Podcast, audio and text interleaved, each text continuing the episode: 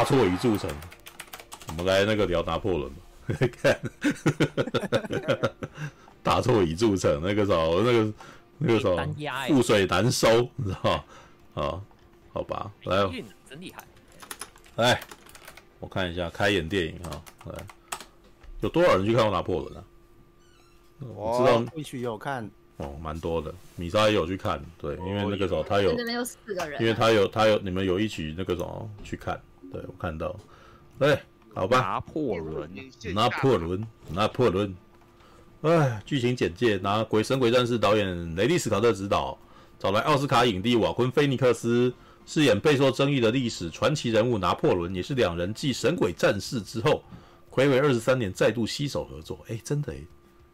二十三年才两部而已啊！嘿哦，影片描述法兰西皇帝拿破仑成败参战的崛起与陨落。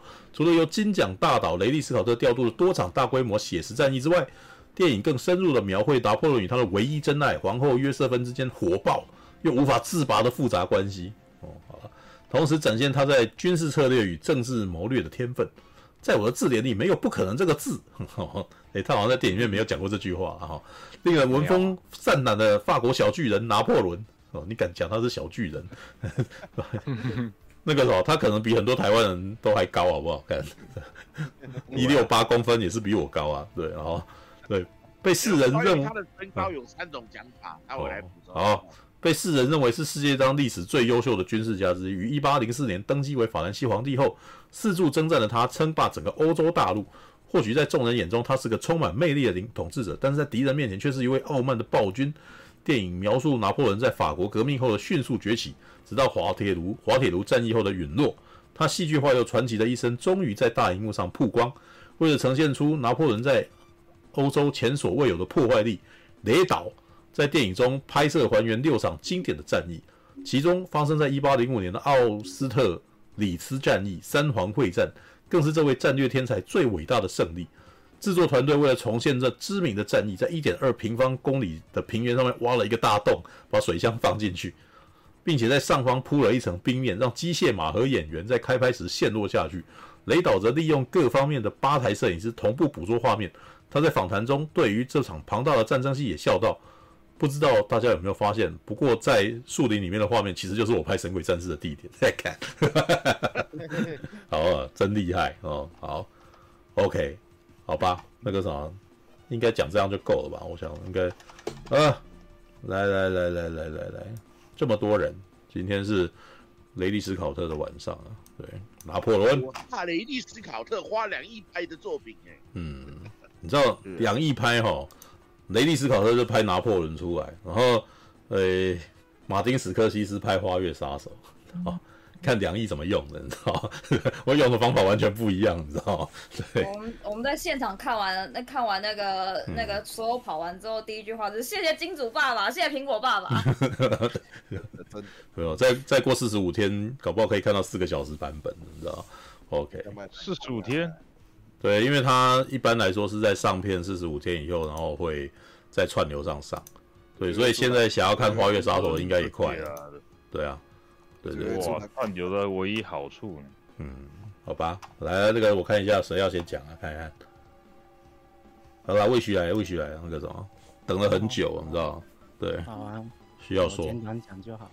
嗯。那，哎，我其实我我历史不好哎，所以我这几乎就是从头 认识他的。嗯，对，然后我觉得开场的，哎，开场在讲哦，我一直记得开场的一句话，就好像在讲什么恐惧什么的，然后就我就想说，拿破仑是个领导者，结果他开场第一个战，嗯，战争画面，他看起来就很很挫的样子，嗯，就感就他很恐惧的样子，嗯，好像。好像多少也讲了，他也不是一个很勇敢的人，就这样子。嗯，然后我很喜欢，哎、欸，雷利史考特真的把画面拍得好美哦，很像，很像在看烟火的感觉，就就明明明明都是暗蒙蒙的，可是就几个火光，嗯，几艘船烧起来，然后就是那个画面真的好漂亮哦，嗯、就完完全不会像现在很多什么。迪士尼的什么小美人鱼啊，那些画面都故意调暗，然后又看不懂、看不到的东西。嗯，对，嗯。哎，那是为了配合人家的肤色嘛。干。过分了，哦，嗯。然后啊，其实我历史真的不好，所以我其实整段看起来都是在看他跟皇后怎么相处吧。我觉得虽然我好像也没结过婚，可是好像多少人感受到婚姻的压力吧。就 不知道为什么，为什么你没有怀孕？哦可是这电影里面的那个，然后然后接下来我都觉得他的做爱感觉起来像是在做苦工一样，知道吗？然后好，然后还嗯要担心在外地，在外地有老婆会偷吃什么的。嗯然后我觉得，我觉得有一场戏，我不知道为什么我就被逗笑，就反正就是女主角在问说啊，你在外面也会跟别的女人做爱吧？然后，然后拿破仑就在那边品头论足起来，就说我会跟别的女人做，对，可是会做的更尽兴，因为他们不会哭。我就觉得突然被这句话逗逗笑了。也就是说，每次跟约瑟芬做爱，约瑟芬都哭嘛，啊，对，因为其实男生有的时候其实很怕女生在那个的时候哭，那个是很有压力的。那对，那我我感觉得到他的压力，对，嗯所以所以拿破仑自己本身有压力。等一下，等一下，等一下，你有你是有误会，男生嗯为什么会觉得女生在那个时候会哭啊？一起嘞，你在讲什么？就是你，定啊不就是你弄痛人家什么之类的？对不是啊，在那个时候怎么可能？通常不会哭，好不好？除非你被他讲哭，好不好？是啊那个，Wish 就是在讲说，如果那个时候的，嗯如果在那个的时候，女生哭了，会让男生很有压力啊。可是啊女生，可是女生是感性的啊，不一定是说一定是负面的哭啊，有的时候嗯可能是开心的哭。什么？哦，这这不是在连续剧里面才有的情景吗？如果是开心的哭的话，你是看得出来的吧？可是可是还是会觉得很有压力啊，就是哦，就是就会觉得呃怎怎么好像场面怪怪的，就对，就越是讲越奇怪。这也是个感性的人啊，很容易被很容易被这件事情影响。如果是个大男人，就没这个感觉了，是吧？这个抖 S 的话，反而会反过来。呃，哦哦，哦，所以你必须要找抖 M 的女生这样子，是吧？好了，我自己自己有碰过这种这种经验啊，不是我朋友有碰过这种被经验。感觉，哎哎哎，越描越黑，越描越黑，这好了，反正就是有一次可能就就可能圣诞节之类的，然后可能对方比较感性，然后我们又是那你就看到对种两小无猜一起度过一个美好夜晚，然后就对方就很感动为什么那种。可是我就觉得这个时候哭就是就是会很，就我感觉我压力好大，我好想逃出这个房间。对，你承认是你了。啊，走 走走，哦，那个传统的台湾男人都是以怒气来回应这一切，对，哭啥小啊，女人擦一擦啊，两巴掌打下去，三 小在那个时候吗？我不是跟你讲说海雾里面的男人都是这样解决问题的吗？就是以怒气来解决问题他们只要一尴尬就开始，你干什么？再也没有比那个什么前导更了解台湾男人了，你知道吗？他们只要一害羞，你干什么？你你刚刚说什么？什么？下次 Wish 试试看啊，人家哭的时候就哭啥小啊？对哦，哭得他小哦，那就醒一醒啊！我之前不是讲过吗？那个侯文勇的那个什么，以前跟苦苓的那个什么演讲录音带，你知道吗？我听了后来都我一直回味无穷，就是小时候听，然后长大都一直脑袋里面想到他们的画面，你知道吗？他说台湾的男人哦，就是基本上做什么感情的事情都是用怒气来呈现的，你知道吗？对，就是用骂的，通常是用骂，越越骂代表他越关心。对，比如说那个什么哈丘哦，对，说如果是外面美国人哦，哦，Honey，你感冒了哈、哦，我要带你去看医生哦。哎，如果是台湾人呢，你趁他小啊，去看医生哦。然后这时候老婆就会，哎呀，我老公真爱我啊。然 后我觉得他这样讲超好笑，就后来想想，的确，台湾的男人其实真的很就是很很不会表达自己的感情，然后。就是想要表达爱意的时候就会害羞，知道？然后所以他就用怒气来掩饰自己很害羞，知道吗？好吧，对，魏许很怕人家哭，所以又要怒气来掩饰，你懂吗？对，哭什么哭啊？你知道让你知不知道这样让我很尴尬？我干，什么都讲太直接啊！完了，可以帮你那个平反一下，有时候哭跟流泪是不一样的哦。啊，女性在那个时候有是有可能会有生理性的泪水，但那不代表哭。哦，打哈欠。那就哎、欸，不是因为嗯，老把油。男生跟女生的高潮是不一样，女生高潮的时候是有点是跟缺氧是一样的，所以是会容易有生理性的泪水，这、就是要自己分辨一下。哦哦，生物知识。真的生物知识，对那个什么处男如我是完全不能理解，知道吗？好啦好啦好啦，那个什么来，就不要承认了吧。我我不是说过，我讲的话从来都只有真实吗？这这太真实了，太真实，过度真实是吧？哦，好了好了，好了，对，好，那我继续吧。啊，然后有一个画面，哎、欸，拿破仑真的很矮吗？他。有一个画面就拍那个，他去埃及，然后看那个那个棺木是谁啊？法老吗？还是法老啊？法老，我不知道他看哪一个法老啊。对，哦，我觉得那个画面很像那个什么异形的那个不是那个什么普罗米修斯耶，很像那个那个普罗米修斯那个老板去看那个大白人那个感觉，就就突然还要垫高，然后去跟他平起平坐的那种感觉。嗯，对，嗯，还有什么比较特别的？嗯，好了，我直接讲最后好。最后滑铁卢虽然我们都知道好像都是失败的，可是，哎、欸，我还真的不知道到底是什么原因失败的。他拍的有点快，而且他不是一个策略、一个战略天才嘛？那为什么他明知道明知道好像对他不利，为什么他不拉不下脸策略之类？嗯哼，对，为什么就直接失败？嗯哼。他他后面不是有讲吗？我绝对不会投投降，我从来不会，我从来没有失败过。嗯，是他的，对，他最后没有自己讲出来了。嗯嗯，他就是这这是他失败，但是他他不觉得自己失败。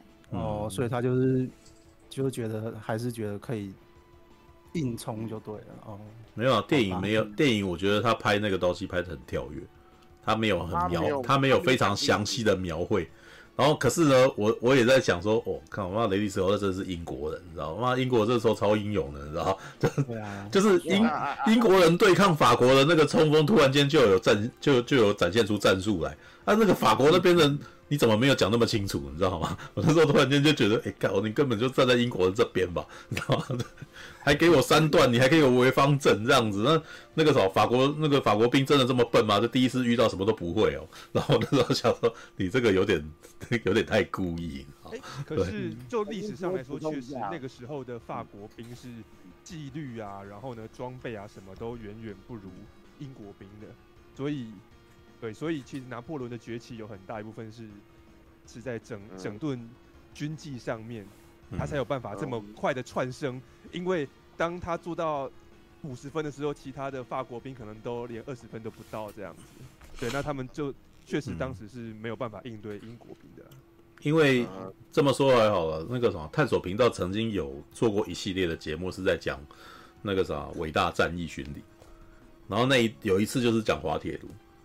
啊，然后可是我觉得滑铁卢那一段那个那个节目讲的非常还蛮清楚的，啊，事实上那一场会输有各种因素使然，绝对不是，呃，我们只绝对不是电影里面 那个我们那个威灵顿公爵那个什么就是很聪明，然后那个什么第一个发出四方阵，然后让那个什么。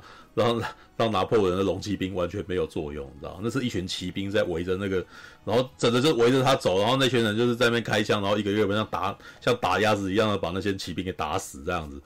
对，那如果真是那样子，那是那那那叫做什么？你知道吗？那叫做技术完全科技落差，你知道？对，那个是战术思维的整个那个什么古代战术思维碰到新式战术战术思维的那个什么的的做法，我觉得其实不是这个样子，因为。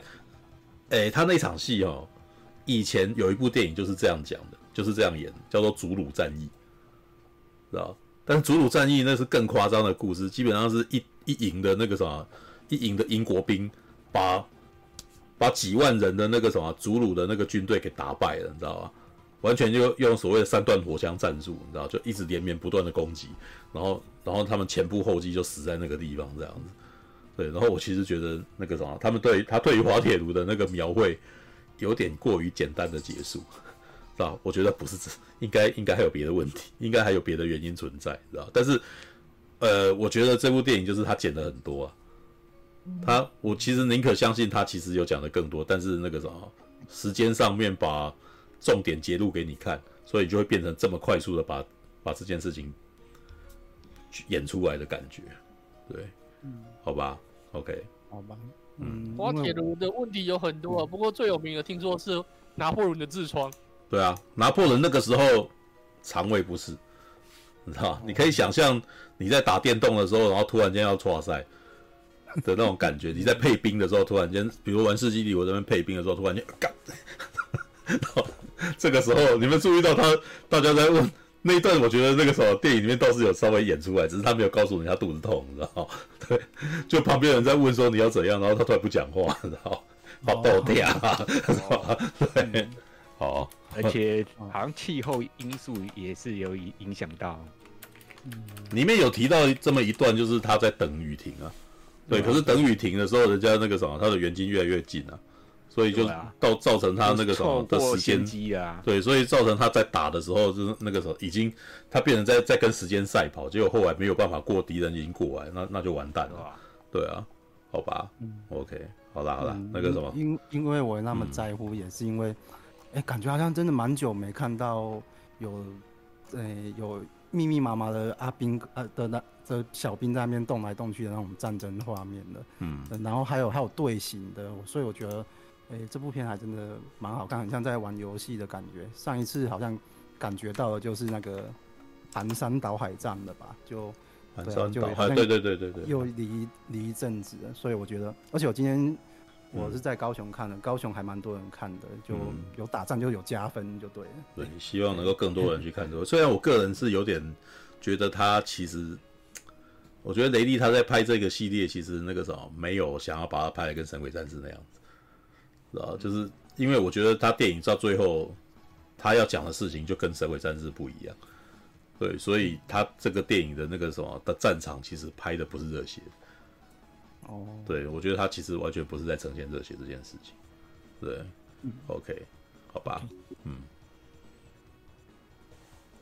哎，不一起讲完了，来，下接下来看谁要。快点哦，早讲那个什么，你越有有机会讲越多哦。我我我我我，有我这个历史也不好的来讲哦，嗯，明天也要明天早上也要面对现实。哦，对，怎么样？好，那个就是，呃，反正就是我就是看看雷利史考特的长进嘛，跟就是他的调色啊、构图啊、摄影啊，反正就是。也一样啊，就是你不会看字的，就是看他画面啊。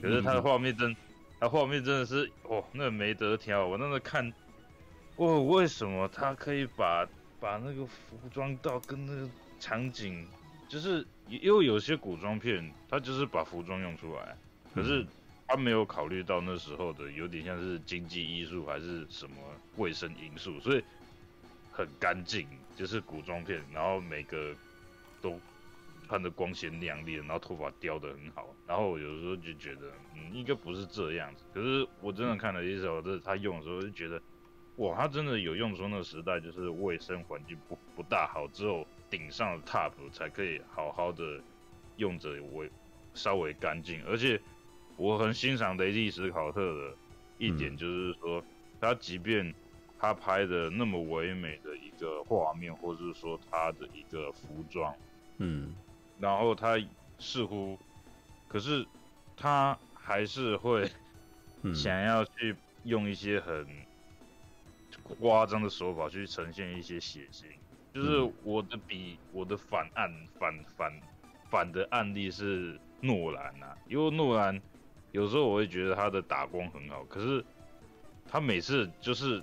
暴力的时候就是暴力不起来，所以我看的都很不过瘾。嗯，可是像这次的雷利史考特，我们看到一堆就是炮打下来，他的马整个变成肉块啊，不然就是说，对啊，嗯不然就是说有些兵啊直接被那个炮打到，然后现在打鼓的直接不见，只打鼓的士兵直接变成一块骨，然后人人整个都不见了。我当时看到有点小笑出来，想说这是卡通画面吗？哦，你你觉得他应该要更血腥的，就是要看到血肉模糊的。没有，不是看到血肉模糊，只是就是说那个画面很像，很像卡通一样。只是就是说，我是觉得他这个呈现桌方式是很露骨到，我觉得看的蛮过瘾的。因为我都觉得现在很多导演，尤其是拍这种战争片，有的时候觉得他们可能是因为被一些票房给约束，就是说，哦，如果你再写新一点，那可能就变补导级，那可能就有一些人没办法没办法来看。所以我当时就觉得。考诺兰是不是就是这样玩的？他就是因为不能太血腥，他就可以把他的电影的审核变成什么什么保护级，然后就一大堆就可以进来看。可是我就觉得，可是我们这些大人，我看到一堆人打架却没有见血，我就觉得很不过瘾。嗯，我所以雷迪斯老特就是他就是从上次那个呃。最后决斗就开始有见血，然后这次更夸张，整整只马前半身整个被炮打到那样，我看到有点吓到，想说我靠，我还没料到有人会拿马来去做。我们我们很少在战争电影里面看到马被打得稀巴烂，对啊，很少。我没看过有人去研究这种马身体被打完会是长怎样啊。嗯嗯，除非你要说那个。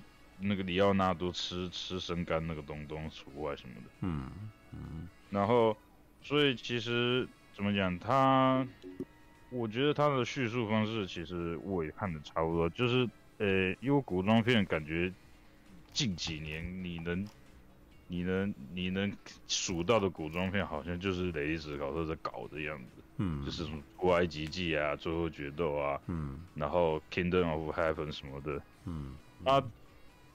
所以怎么讲，我我就是对他很崇拜，就是这东西啊，因为我们都知道这种事情很很困难，就是说，他、啊、没有的服装要去考究，啊有的服装你还要把它用出来，而且还是一大批军队，就是这个东西怎么生产的，就是很匪夷所思，居然还有人去请专门的历史顾问去考究，然后我会觉得对这个时代来讲是一个很佩服的事情，就是。嗯对啊，这个时代就是常常为了一些，就是服眼博人眼睛啊，所以其就想要求速成，所以就是稍微抓一些样子而已。嗯、然后我有时候会觉得，就是说，哎、嗯，这不行啊，就是你你要让年轻世代有兴趣是可以，可是，嗯，哎，你也要用对啊，对吧、啊？嗯、你可以浮夸一点，可是不能离题什么的，嗯，对啊，所以我觉得就是说，果然就是说老一辈的那种。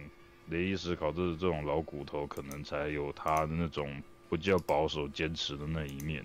嗯，就像是宫崎骏他的背景一定要用手绘一样。嗯，然后所以我对历史不熟，可是我看里面有些画面，我也觉得雷迪斯考克就是我不知道，就是像就是有点很恶趣味，嗯、就是。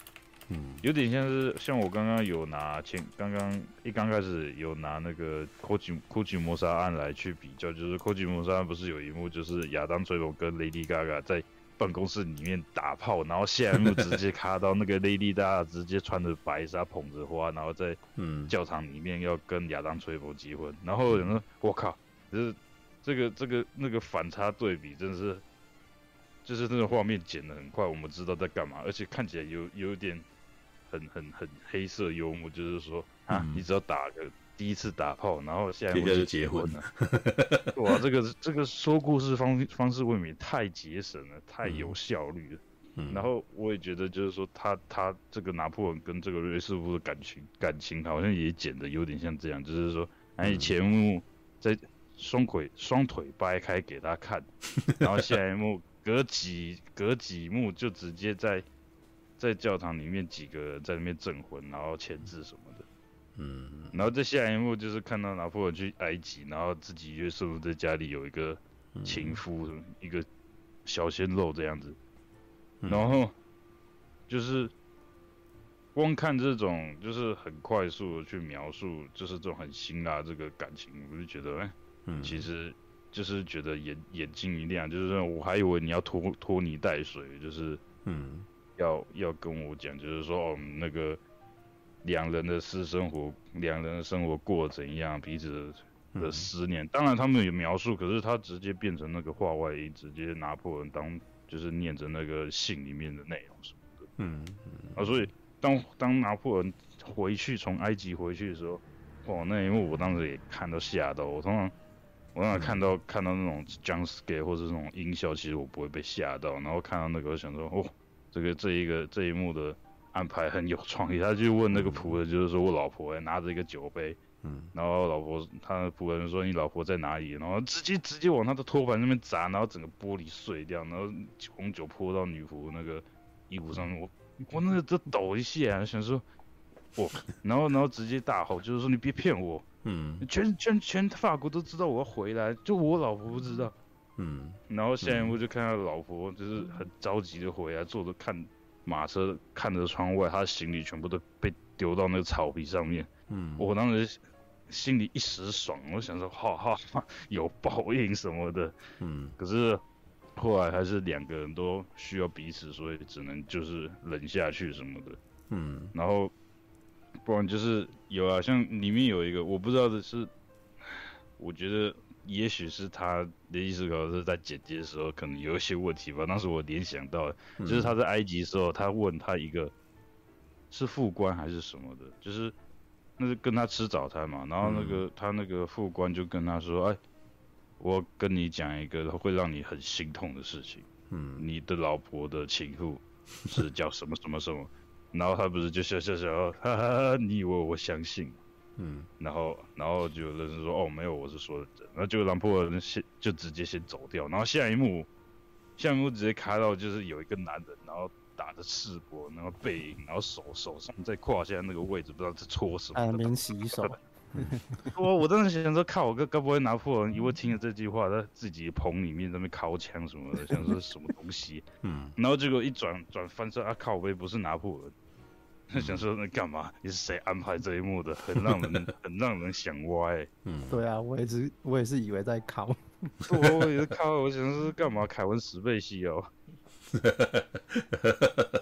对吧？那个什么美美那那个美国情，美国美国心，美国心，美国情。自己的晚上躺在床上就开始靠墙，然后我，嗯，老婆偷情还靠墙了。嗯，我是所以其实。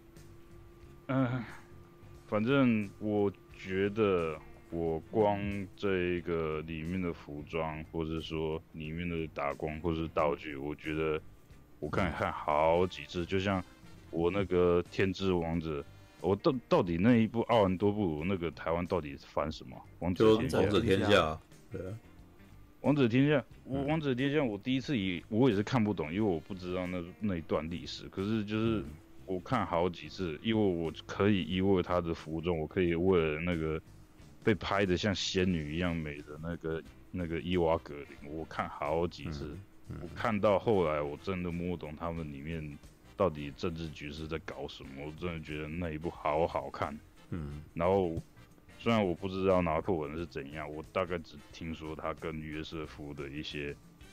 就是爱情纠葛，就是分分合合什么的，有偷情什么的。可是就是说，我进去看，就是去看这个瓦贡菲尼克斯啊，或者说这凡妮莎寇比，有啊，我是觉得这一部有点小可惜，就是说他那个因为瓦贡菲尼克斯，我们都知道他已经好像四十几岁了嘛，他一刚开始出现，我就想说你怎么就长那么老？他后面还是一样的，嗯，觉得。好像的时间没有在流逝，然后后面要离婚的时候，就是说哦，你陪伴我十五年。我想说啊，我怎么感觉是昨天的事情？你们两个一刚开始到现在都长得一样，可是他没有，他他没有，他没有特别的让他看起来显老啊，或者什么的。那，我怎么我我我怎么我就是你至少要去画一下特效化妆，嗯、或者是说学学那个学那个爱尔兰人那样子。嗯，可是那我完全没有，所以啊那个。我就想说，他他看起来都一样的啊，所以啊就算了，就可惜了一小点，就是没有做一些这种面部的一些化妆什么的，不然我觉得其余的都几乎完美什么的，尤其我不我我不知道大家有没有去观察瓦昆菲尼克斯这个演员，他其实他的左肩膀有错位，那从他很很早的电影就有，所以应该是。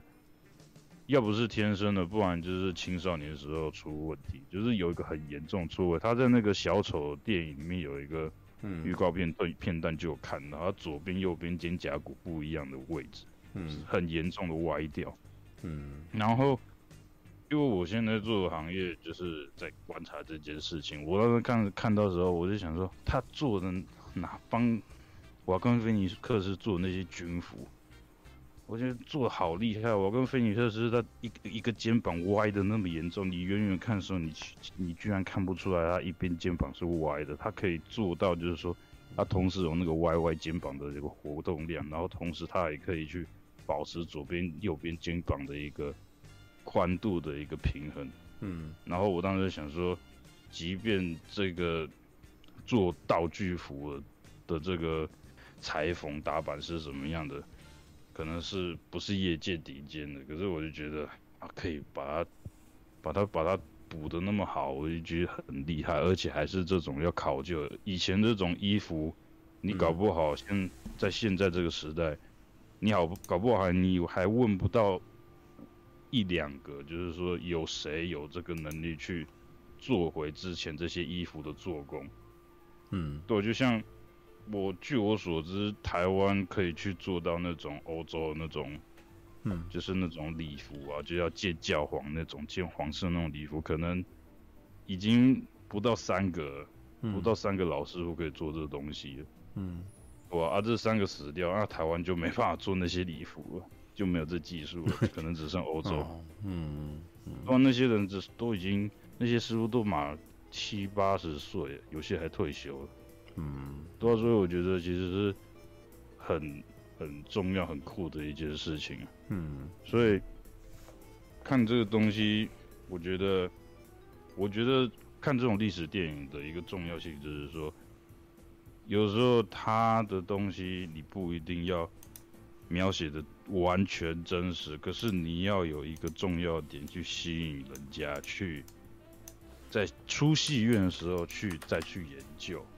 而不是说你进戏院看到这个很冗长、很乏味的东西，看到你已经没耐心了，然后出去戏去出戏院的时候，你会觉得我再也不要去看到类似的东西。嗯，我这边打比方的就是欧本海默。好，好吧。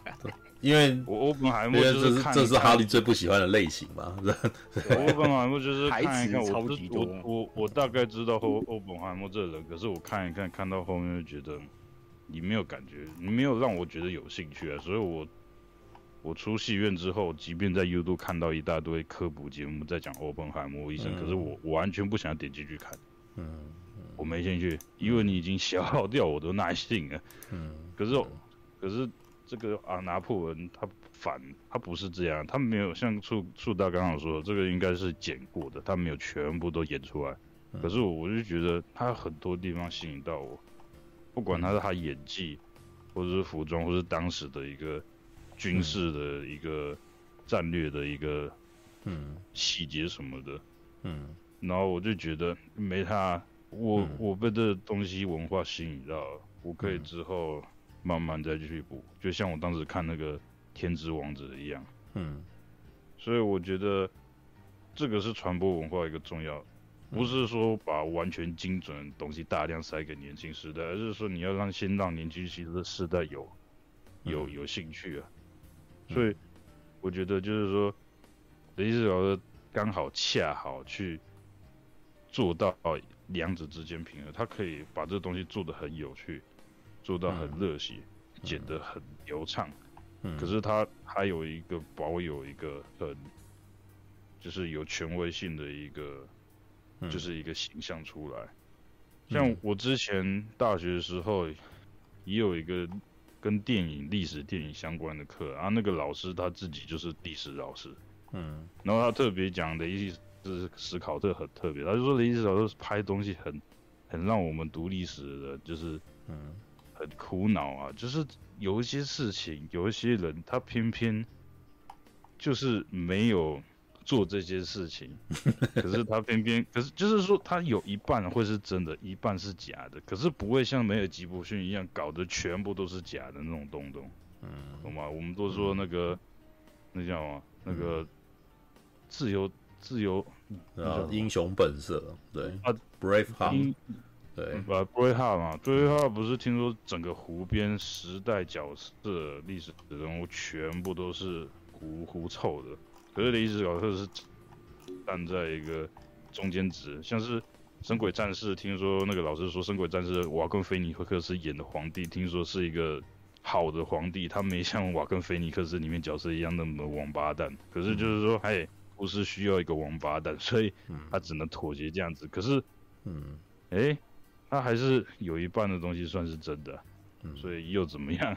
嗯嗯，所以我觉得这是很有趣的东西。然后我也觉得，就是说，可能整个好莱坞能有跟投资者去有底气，说我要拍一个古装片要花两亿，然后一大堆十几十一几百个道具服，然后几百只马啊，然后好几个摄像机同时开着。然后还要挖挖一个湖，我觉得现在有底气可以去拍这个，可能只剩的伊斯考特啊，我们不知道其他谁，嗯，对啊，嗯，所以我就觉得就是说，反正要看，然后就是对这个东西有一个尊敬，或者是说我希望就是说可以去学习这些东西留下来，我就是怕十几年、二十几年后我变中年之后就看不到这种东西，其实还蛮有可能。对，我觉得雷利斯考特应该是最后一个拍大场面的导演，然后用真的。就而且我真的说，它里面有些有些画面真的是画的，它是有些画画面真的是拍的像用画的啊。因为有些之前的巴洛克绘画，其实那些光线都是人去想象出来，不是真的有，嗯，不是真的有那个画面。可是他居然可以用摄影机拍出一个是用人想象出来的一个打光，或者是说那种。空气层次感，我当时看到那个预告片，那皇冠加冕，我整个吓到。我想说这怎么做到的？就有点像之前那个库布里克，他当时也是为了拍，嗯、他不是也要拍拿破仑，结果拍成，然后拿破仑的那个金主不投了，然后结果他去拍一个也是差不多十六、十七世纪的一个小故事，然后它里面听说不是里面的。很多的呃一个画面都是故意参照当时巴洛克绘画的构图、站姿跟他的打光，然后特地去定做一个超大光圈的镜头什么的，有一类的，然后那每个构图看起来都是看起来像画的一样，那个站位都非常的精准，就像当时的构图一样。然后我就觉得就是说，哦，可以拍出这个人，你你那种光只会读书、读历史的是拍不出来的，你没有一定的那种。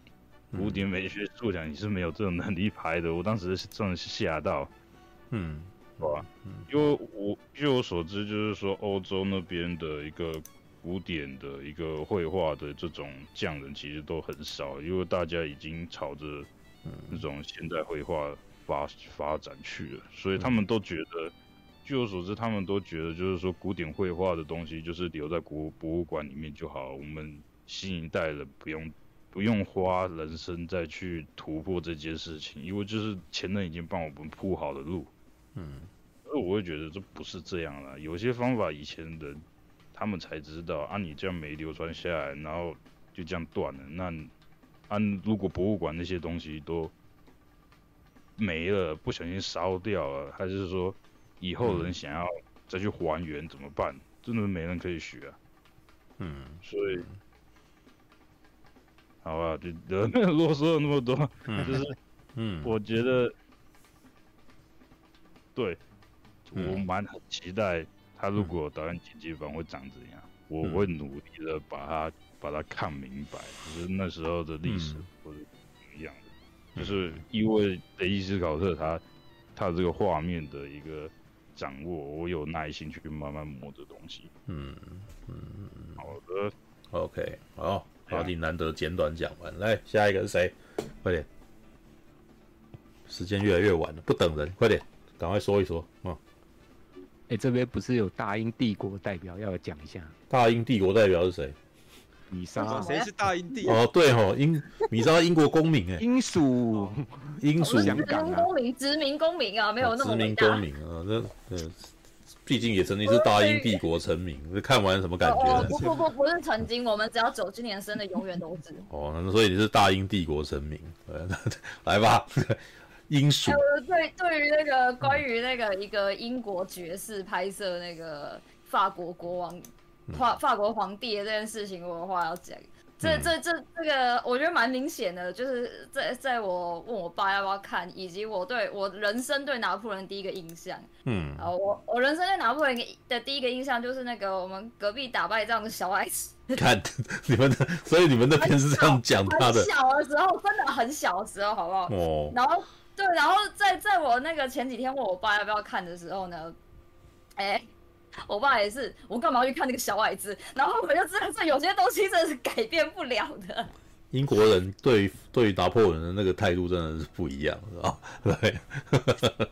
就是，呃，嗯，毕竟英法就是你知道，就就那个吵吵的，就有点像是中国跟台湾这样。嗯。呃，没没没没有这么恶劣，但是你你知道，就就历史看来就是这样。可是老实说啊，人家法国人没这么看你们的，人家法国人是把德国当做死敌，不太在乎英国人。英 国小矮子的谣言就是英国传出来的。嗯，也那个不其实没有，我我讲的没有那么恶劣，你知道，就是有点开玩笑。不过你知道，就是你知道，在如果我对我小时候的印都是这种印象的话，你就知道差不多怎么样印象。嗯。但是不是说他们关系很恶劣？哦，好。好呃，哦，我觉得看这一部那个游泳就是看要要看雷利史考特怎么拍喜剧，大概就这种感觉。啊！全场全场是狂笑哎、欸，我不是好多地方都是很好笑。嗯，我觉得他根本把它当喜剧在拍了。嗯嗯嗯。然后诶、欸，因为因为我对历史算。比较熟悉，我比较喜欢历史的人。嗯，然后我觉得，哎、欸，比较可惜的一点是，像那个那个约像，哎，不过有说因为可能是戏被剪掉，像约瑟芬其实不是只有只是拿破仑的那个爱人的这一点，啊、他其实有帮，对，他其实是有很多，嗯、因为他他是个贵族嘛。嗯，他他其实他他他其实是个贵族，所以他其实有帮他很多，嗯、所以像他还有人脉跟政治手腕就对。对对对，他他对那个像他不是有说你你没了我就什么都不是，那那句话不是不是只为了搞笑，虽然我觉得那个蛮好笑的，就是这个情侣是怎样，但、嗯、但其实是有有那个意思在的。嗯，然后我看这部我看这部电影的时候，会让我一直想到那个那个什么帝国毁灭啊帝国陨落啊，讲希特勒、那个。哦、希特勒，嗯。对，因为我我觉得这就是你知道，就像不管讲希特勒还是拿破仑啊，一般不是把他们神话就是魔化嘛。可是这两部电影就是你知道拍的是他们身为人，因为他们终究是人嘛。嗯，对，所以他拍的是他们属于人的那一面。我觉得这这边超我我喜欢这种感觉。嗯嗯嗯。然后还有那个。我觉得他某方面比较也也有一点点的把拿破仑抬高了，没有没有像大家讲的那么那个，像是他有点拍的，至少至少在院线版有点像是看起来他只他是因为滑铁卢那场战役，就只因为那场战役而而跌下来嘛，但其实不是，其实他他在那个在之前像他他打俄罗斯的时候啊，呃对他打俄罗斯的时候那时候就已经开始在走下坡，但是他呃我我猜可能不是那么多人看得出来，但他其实他其实不是一场战役。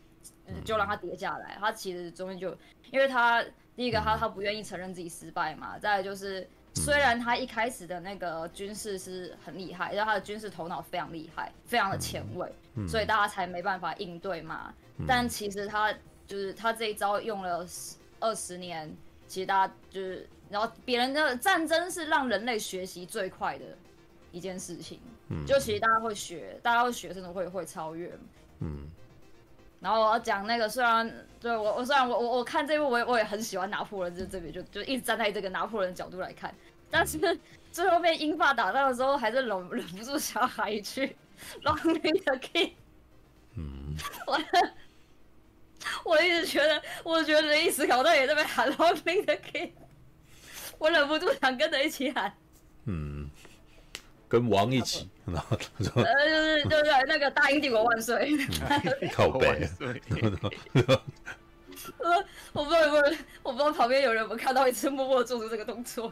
嗯嗯嗯嗯嗯。啊，这样子，我我期待导那个导演剪辑版可以讲更更完全。我要用那个之前有人评价《四海兄弟》的一句话来，至于评价这些电影，你知道，像我在奥本海默时候也说过，呃，对一部电影来讲，四个小时太长，但是对一个人生来讲，四个小时太短。嗯，我也觉得，他两个小时半真的太短了。嗯，然后我我我很久没有看到那个像最后面那个英法就那那个滑铁卢战役的时候啊，嗯、我很久没有看到那种就这么打仗的那种戏，嗯、尤其是他他那个排兵布阵的那种，很久没看到了。嗯，啊，好开心。嗯，啊，赶快去看，还没看，赶快去看。太短了，大推，还是希望能够看更多。对，因为他，然后我我其实觉得那个什么他。真的能够让你看到那个很兴奋的那个战场，还是像《神鬼战士》那个样子啊？《神鬼战士》那一场的那场罗马军团跟蛮族的那个打斗，你知道，他的这个阵型其实跟战术讲得很清楚，知道？但是呢，是一个一面倒的战斗，就完全是从罗马军那一段哦的的那个的方的角度在看。然后说你哎，前面有士兵啊，然后蛮族那边冲过来啊，然后呃骑兵这边然后绕到最后面，然后你这边还有看到投石车，然后发射火。火药，然后直接丢过去，哇，那个场面很恐怖，你知道吗？那个镜头大概从左往右攀，然后整个火葬出来这样子，然后你会想说，看真的没有死人吗？然后那个画面好像真的哦，对，那好，但是我觉得拿破仑啊的的的战场戏其实有点被割裂的严厉严重，对，就是我，我觉得它有点像游戏，哎、嗯，一关一关过去，一关一关过去。知道不知道？哎，几年 某某年打什么战役，然后然后然后然后打赢了，打输了，然后或打赢或打输，然后又某某年什么什么战役，然后他有点超像这样，非常快速的把这场战役就打完了。然后我其实觉得他应该还可以再讲更多，要不然的话，你我的情绪铺陈还没到你就结束，对，常常有这种感觉。但是我其实看完我是觉得，找了至少是剧院版了。我觉得剧院版雷迪斯考特可能不是想要。让观众看那个热血澎湃的战场，他有点想要。他没有，我觉得看他最后的字幕，我其实觉得他是在批判这件事。他就说：“你看他是弄死多少人了，是吧？你看字幕出来就是英。”这是个英国爵士，他是有爵位的。你让他拍一个法国的皇帝，所以我觉得他已经很已经很压抑自己了。你知道，因为在这之前啊，那个什么黑体文化有。请我帮忙推荐一本书嘛，叫做《拿破仑的一生》啊。对，这本哦也是个英国人写的。我每次看都会觉得，哇靠，英国人那个啥，你们是多讨厌拿破仑？你是觉得多么衰小唱衰拿破仑？你知道？他里面在讲他的那个早年生涯的时候，都很喜欢写一件事，你知道？拿破仑去埃及，他搭船哦。就好加在他没有碰到纳尔逊提督，不然他就人生就提早结束，知道吗？纳尔逊提督就是英国的那个什么海军的那个什么，知道击败拿破仑，让拿破仑永远都没有办必须施行大陆政策，封锁大陆政策，没有办法出海的一个人，你知道吧？所以意思就是，所以他是事实从头到尾都在提这件事。我那时候看完就一直翻白眼，说靠北啊，你你看 讲的好像那个什么，把那个北美殖民地卖掉是因为那个提督吗？对啊。就是他其实有点不想要去经营外面的事情，然后想要那个啥，把把欧陆经营欧陆就好了，然后那个钱哈卖掉卖到那个什么法国殖民地的钱拿来当做他们法国的军费这样子，对啊，好吧，All right，好了，那个什么我们听到了大英帝国成名的那个什么的观点哦，对，我我已经我已经可以可以知道该怎么推我朋友去看这部电影，我是一个纯爱战神的故事哦。想看现实生活一部要拍吗？我其实觉得拿破仑那个啥对女生就真的没办法。这部电影里面的拿破仑，纯情哦。他这部片对对拿破仑对对女生真的一点办法也没有。好，他好可爱啊！这不是他他妈妈叫他去什么要尝试那个嗯、说？哎，你要测就测试一下你其实是不是你的问题什么？然后他一进去那个，嗯，真有有点有点不知道该怎么办。然后那个我觉得这里的。嗯、这里的那个瓦肯菲尼克斯演的很像那个《宝可噩梦》里面的那个阿宝，就是变跟阿宝，阿宝，没没有完全完全遇到女人没没办法。我我觉得他对女人没辙哦的这一点，就在很多部分，就比如说他回来以后，然后问约瑟芬的那个啥，写给约瑟芬的情书在哪？然后旁边有一个人说全部被人家偷走了。然后结果他就说：“我原谅你。”干这种，哎，通常都不是应该会那个什么？如果他是个暴君，不是应该会泄愤吗？对，但是我觉得他好像基本上对旁边的人都是没办法的，你知道？对，然后尤其是他最后在圣厄拿岛上面流放的那一段戏，你知道？他前面有两个女生在玩打仗游戏，然后他问那些两个那个女生，好像想要跟他们炫耀他曾经做过什么，那两个女生不买单，你知道吗？对，就是完全也没有想要，就是他不是说你们知道俄国是谁放或一谁放了一把火把莫斯科烧了吗？对，我们听说是俄国人自己哎、欸，不是你啊，拿 葡萄丢他，然后他就然后他就很很无力。走开，走开，走开！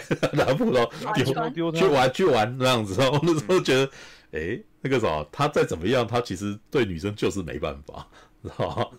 对，就是他他所他所做的丰功伟伟业，感觉起来女生都不买单，可能只能骗男生而已，知道吗？我是觉得有一种感觉，对，好吧，好来，好，这是米莎的意见。来来来，还有谁？快点，给给给。蓝坡，蓝坡，要不要？蓝坡，蓝坡睡着了吗？蓝坡有听到吗？听到吗？我听到了，听到了，怎样？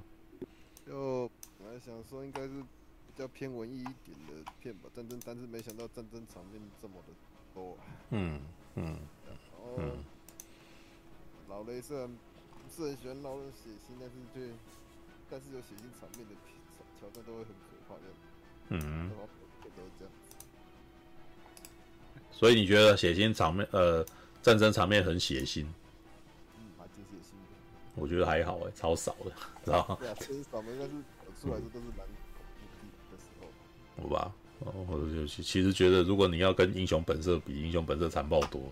对啊，还刺人家下体好啊。对啊，还有砍手，还有把手砍掉的，嗯，对啊。你不是蓝坡吗？会徒手的把人家撕喉咙什么的。撕喉咙。嗯，好啊，嗯，所以就是这样子吧。哦，好了。好，来，还有谁？啊，我讲一下，因为我是跟他们一起去看的。嗯，哎，我首先要感谢那个 Apple 干爹，嗯，啊，资助这部电影，然后感谢那个马大干爹，在在我们看完电影之后，有请我们去吃那个港点，香港那个港式饮茶点点心，先这边感谢一下马大。然后呢，这部电影很有趣哦，哎。我不知道是巧合还是怎样，刚好搭上最近的时事哦。他有一幕是，哎、欸，我不想以 副手的身份领军，嗯，然后刚好搭搭到最近的政治人物选举相关新闻，然后现在那个网络上就流行一堆相关的梗图，然后好死不死，然后法国的国旗它是蓝白红三色，嗯。嗯嗯，就刚好有点。被那个对到，然后大家就拿这个来嘲笑。嗯，但是我看这部电影，我觉得很有趣哦。虽然雷伊斯考特他是拍拿破仑，哎、欸，就是这部片是拿破仑，应该是拿破仑传记片。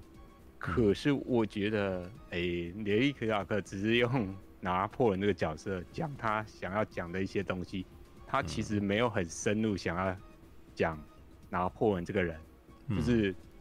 如果你看完这部电影的话，你会发现他跟一般传统的那种，诶传记人物电影有很大的不同，知道吗？嗯，就是首先他其实没有很大的在经营角色成长曲线这个东西，然后他没有，诶一般这种传记电影可能会让你从他还没发迹，甚至他很小的时候，甚至他的家世背景，他会先铺陈，然后介绍嘛。对，甚至有可能会介绍，哎、欸，他的父亲是怎样的人，会不会对他有影响？可是这一部电影里面，哎、欸，他的家世背景几乎没有什么提到，只有稍微提到他的妈妈，他爸爸完那边完全，嗯，没有提到，嗯，甚至他跟他兄弟的关系也只是，哎、欸，稍微讲一下，嗯，然后这部。他一开始登本末登场的时候，他就已经是个哎、欸，至少是校级军官，就是他年轻时候发迹的故事，几乎没什么谈。然后前面那个米莎还也有讲，这部它的叙事方式也很也很独特特别，它比较像一种哎、欸，人家讲总集篇，是不是？嗯，对，它就是总集篇的，对他就是 快闪，几段战役切成好几段战役，然后中间再穿插他跟那个约瑟芬的那个爱情故事，嗯，作为背景。可是我觉得他讲了拿破仑的话的面相，就只有战场上跟情场上，嗯，那但是他的政治的一些，比如说改革的东西，或者是他对。历史文化的一些影响，其实并没有很明显想要琢磨，对吧？因为其实拿破仑对后来的所谓民族国家崛起，或者是所谓启蒙运动，其实影响很深远。可是雷利斯考克显然对这个方面，没没什么兴趣，不是他想讲的重点。我觉得他想讲的重点，第一个，那个前面一开始那个那个法国皇后被处决那个断头台。那一场戏，我就觉得他意有所指，你知道吗？而且他断头台不是只有前面出现了，他后面不是还有一段是，诶、欸，人家在那个一个宴会场合，拿公然拿断头台这种事情在嘲笑，有吗？嗯，我觉得他有一个意向，就是要嘲笑，诶、欸，断头台这东西其实是你们这些政治斗争者啊一种非常廉价的手法工具。诶、欸，不是有一句话说什么？诶、欸，解决不了问题就解决制造问题的人呐、啊。对，断头台其实 就是这种，诶、欸，他没办法解决问题，可是他可以发泄情绪，有吗？他那些法国大革命的人就觉得，哎、欸，把那些贵族送到断头台，然后自己自立登上那个，嗯。登上那个权力，就是自己自立为王之后呢，哎、就可以天下太平，把国家治理好。没有，因为你们这些人呢，这些平民百姓就是不懂得治国，嗯、有吗？你们没有治国的智慧跟才能，结果就算你们硬上了，上去了，也是一场灾难。然后这种灾难呢，就会无尽的循环，因为你上去了做不好，然后下面的人呢，就会一样用断头台。再把你解决掉，我是觉得雷利史有在嘲讽这些人哦、喔，哎、欸，你们这些人就是没有智慧，就算拱你上位，就像有一句话说，穿上了龙袍也不像太子，啊，嗯，对，因为这个后面还要连接到拿破仑的情况，的话，你你会发现拿破仑即使在一些社交场合，他也是喜欢穿军装，因为他才有自信，嗯。嗯，对。因为我觉得他在讽刺，就是有些人就是你要靠着外表，然后靠服饰，才有那个，才有自信。就是你们就是呃，怎么讲？金玉其外，败絮其内，就徒有其表的那种感觉。然后，对吧？然后那些政治人物到最后也是互相一开始。哦，可能很有理想，到上台之后也是开开始互斗嘛，嗯，对吧？我就觉得雷利史考克想要讽刺这一点，而且他有一幕就是一开始一个领导人，然后后来他们手下的人就想要推翻他，然后就开始在议会上有推挤的动作，在那打架，哎、嗯，欸、嗯，哎呀，这个是就让我联想到我以前立法院也是常常打架，嗯，然后甚至他那个那个。领导人要被推翻之后，他他不想束手就擒，他直接就拿枪想要自杀，结果哎、欸、没打中，然后呢、嗯、大家以为他他他要死了，结果没有嘛，然后那个、嗯、他旁边那个人还跑过来嬉笑他说，哎、欸、你没打中。哎、欸，不过呢，我还是要送你上弹头台。嗯，哦，你就讲罗伯斯比的那个啊，对，对啊，因为那个那个是很有名的一个人，罗伯斯比是对啊，那个什么恐怖政治的男人啊。这边这边有点冷，就是有点，哎、欸，你刚讲了，他有点喜剧，对，确、嗯、实有点讽刺喜剧的感觉，嗯、对吧？因为这是雷利史考克过去比较少见的，因为我觉得雷利史考克，哎、欸。他在这次的话，他不是用比较强力批判的东西来讲。如果对照于那个哎、欸、那部什么《最后决斗》的话，嗯他比较嘲讽性的东西比较多，但是批判的东西他没有讲的那么明显。嗯，然后再讲到另外一个有趣的，因为讲到最后决斗，嗯、最后决斗基本上是一个女性对抗社会，整个社会的那种感觉嘛，对不对？嗯嗯、但是这部拿破仑非常有意思，他在讲男女关系的话，情况又不太一样。嗯。欸呃，简单讲一下这部电影的拿破仑，如果用一个形容词来形容他的话，他就是战场上的巨人，但是情场上的侏儒。对，我觉得他那个两个男女的关系也是非常有趣，因为很明显，在这部的拿破仑，他就是一个妈宝，而且不善，哎、比较不善社交啊。甚至有时候都是约瑟芬去主动去引导他，有吗？嗯，对，他比较像一个大姐姐，然后去挑逗一个小弟弟的感觉。嗯，然后他们第一次碰面的戏，你会感觉到这个人拿破仑是比较木讷，因为他明明在看他，可是他都不敢跟他讲话，反而是约瑟芬走过去跟他讲：“哎，你你是在看我吗？”然后他也只能回答：“对对，我就看你。”然后就没了，就是他真的不善社交。然后约瑟芬看一下他的穿，还穿军装来到那种社交场合，就说：“你这是哪身来的戏服？” 就是这个人呢，就是要穿上军装，他才有自信哦。他在社交场合，甚至在爱情面前，他是没有自信的，你知道吗？而且。一开始他不是因为，诶、欸，约瑟芬有跟人家偷情，然后我很生气，然后回来质问他，然后他很怒气的跟他讲，没有我，你什么都不是。结果没想到下一个镜头是约瑟芬 在跟他讲，诶、欸，你要你再说一次，你你没有我，什么都不是，又反过来有点，嗯，两个人主客意味，甚至。感觉是，嗯，约瑟芬好像在帮他做那种心理治疗的那种感觉，有吗？嗯，他有点像心理治疗师，然后在安抚他。对，对，对，哎，不见了，不见了，不爱了，嗯，不见了。啊，声音，声音，哦，回来，回来，回来了，哎，哦，哎，哎，断讯了，是不是？嗯，断讯，哎，对吧？因为我。我是觉得这个两个人的，嗯，就是情场上的，就是一个是比较占优势，一个是比较弱势的，甚至我会怀疑哦，拿破仑之所以在战场上会那么勇猛，是不是因为他情场比较不得已，所以他要把那个泄愤发泄在战场上，嗯，的感觉，对啊，嗯，然后，对我觉。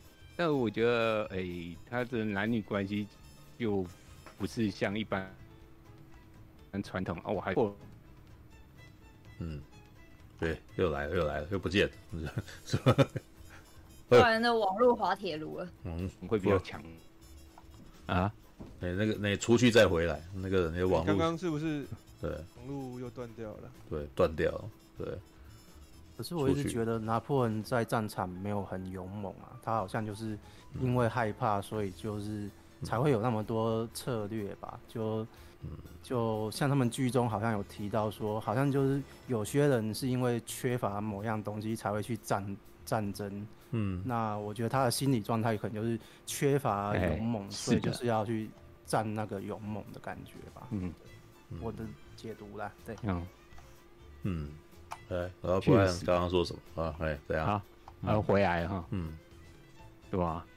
嗯，哎，我觉得他这部，我觉得瓦昆在某方面他诠释的拿破仑，反而比较像哎小丑一开始的那个状态，好吗？他也是一个比较是比较害羞，然后暗恋隔壁女生，然后不善社交的那种。情况跟那个小丑一开始的状态其实还蛮像，嗯、对吧？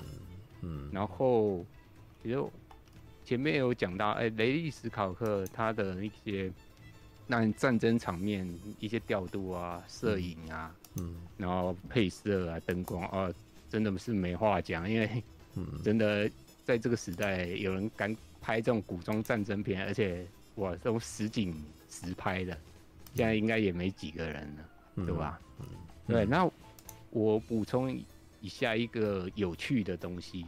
因为有一幕，如果你是不懂西洋史的人，可能会有点看了有点哎，觉得有点奇怪。就是有一幕不是那个拿破仑他已经被推举要继承那个法兰西国王的王位，然后他在那个应该是在教堂里面，教宗要帮他加冕嘛，对不对？嗯。然后教宗拿一个皇冠要准备让他戴的时候，讲一堆，然后说，哎要。赋予你继承那个法兰西国王的权利嘛？对，他准备也要戴，给他戴上。可是这时候拿破仑突然没有要给他直接戴上，反而是夺过来。嗯，然后他讲讲了一段话，讲了一段就是慷慨陈词的话。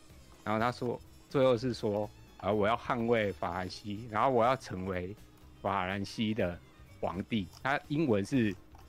Empire 不是 The King，前面他前面教宗说要赋予他法兰西国王的权利，他是用 The King。有些人会觉得，哎、欸，这两个不是一样吗？其实不太一样，因为你们你你仔细看的话，当最后拿破仑说他要成为 Empire 的时候，他旁边有些人其实是有一些惊讶的表情。为什么？如果你读西洋史有了解的话。Empire 其实跟 The King 的观念是不太一样。Empire 它比较接近古罗马那种精神，就是古罗马的皇帝其实他比较像是，诶、欸，他们定位是什么？第一公民，就是你是这个共和体制跟公民的守护者，但是你不是这个国家的拥有者。而且罗马皇帝他前几代很明显。他不是用继承制，而是用推举的。嗯，主要是元老院推举或者经过认可的，他不是那种继承制的。可是 The King 的话，就是国王的话，他其实是中世纪那种诶，呃，哦，君权神授的观念所演变出来的。嗯，就是你的国家的话，国王是这个国家的拥有者。嗯他比较接近中国皇帝的那种家天下的观念，就是国家是我们这个家族的，所以呢，我要一代传一代，然后我的儿子就是这个国家继承人，我的孙子辈也是。但是呢，当时为什么拿破仑会说他要成为 Empire 而不是 The King？嗯，因为当时 The King 就是对法国人来讲是一种腐败的象征。因为王室就是腐败嘛，所以他们才会有法国大革命，要推翻王室，然后对那些贵族非常愤恨，想要把他们送上断头台嘛。嗯，对，所以这一段的话，如果你不是很熟悉西洋史，你会觉得，哎、欸，这个他讲他要当皇帝跟当 the king 国王，哎、欸，不是差不多啊？实际上它内涵是不太一样，嗯、虽然最后他。走的路线其实已经偏向 The King 的路线，可是还是要光冕堂皇讲我是 Empire 而不是 The King，对吧？嗯、我补充一下这个东西。嗯，哦，皇帝，也就是说这个皇帝的概念其实跟华人的皇帝概念是不一样的，不一样啊。对，华华人的皇帝就是家天下。对，华人的皇帝事实上在国王之上啊。对，就是你皇帝第呃，中国的皇帝其实就是从秦始皇开始。在这之前都是王，啊，周王朝啊，有没有都是呃天子啊，之前是天子，嗯、之前天子嘛，然后后来始皇也自称天子，嗯、但是他又是皇帝，皇帝是三皇五帝的那个名字结在一块的，也就是说秦始皇当时觉得他比国王还要厉害，他他觉得他统一了天下嘛，所以就是嗯他自己本身秦王的那个什么，就是他们本来就自自立为王了，所以他认为他应该要比王还要厉害。所以从那个时候开始，有一个比王还要高的头衔，叫做皇帝。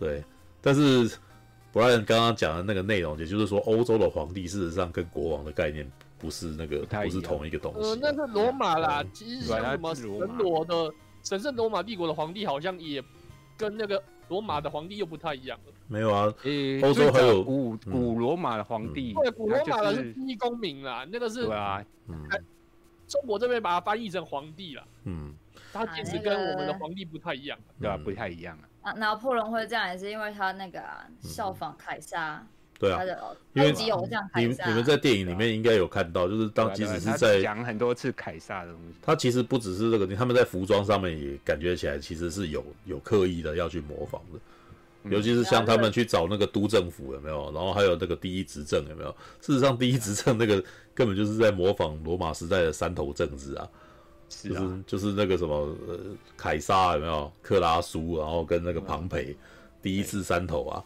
然后可是接下来就是。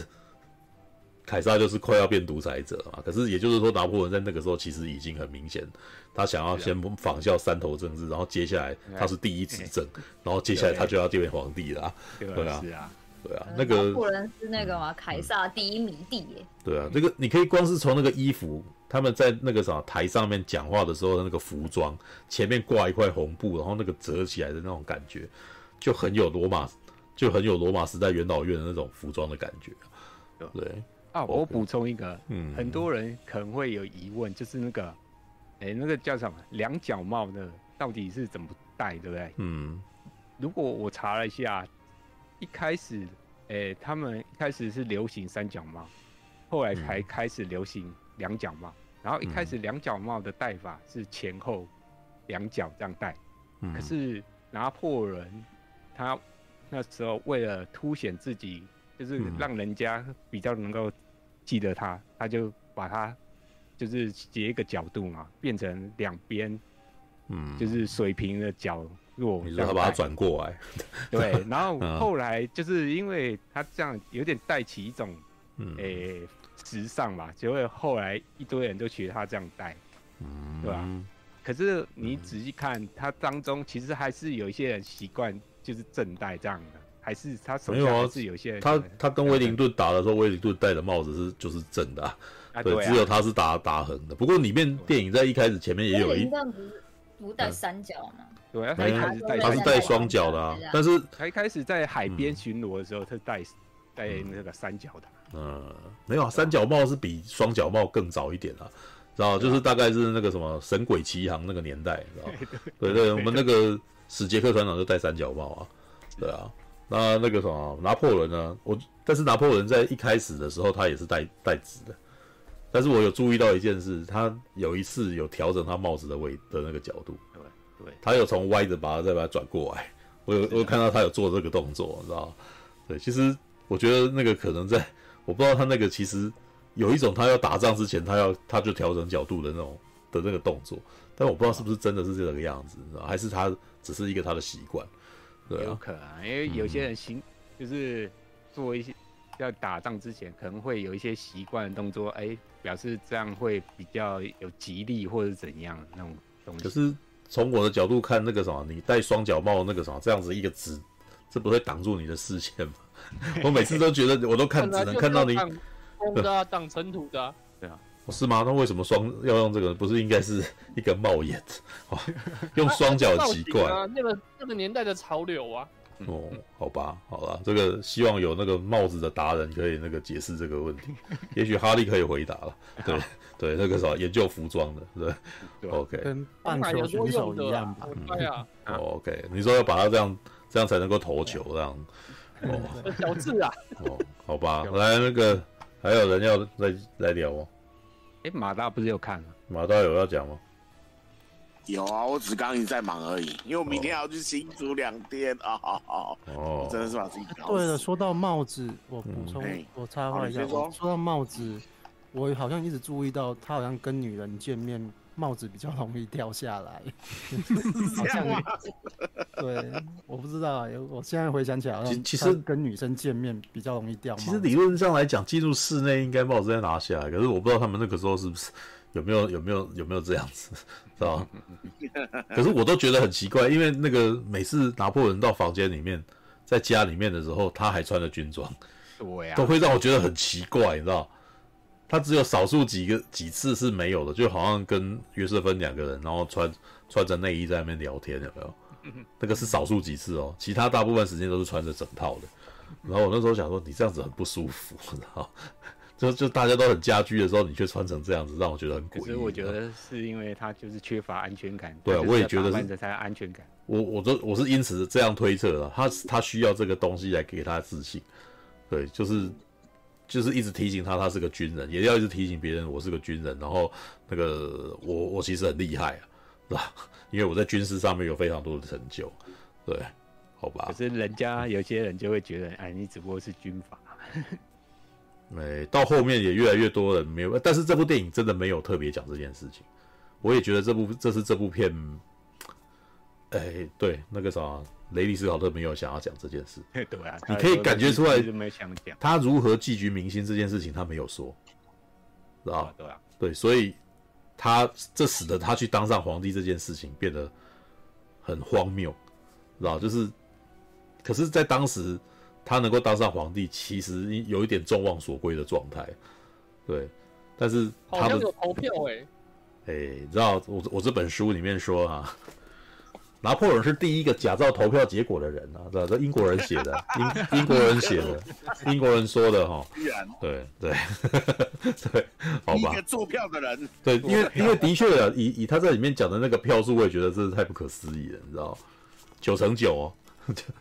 九成九都同意了。隔壁隔壁隔壁是九点九九九九哦。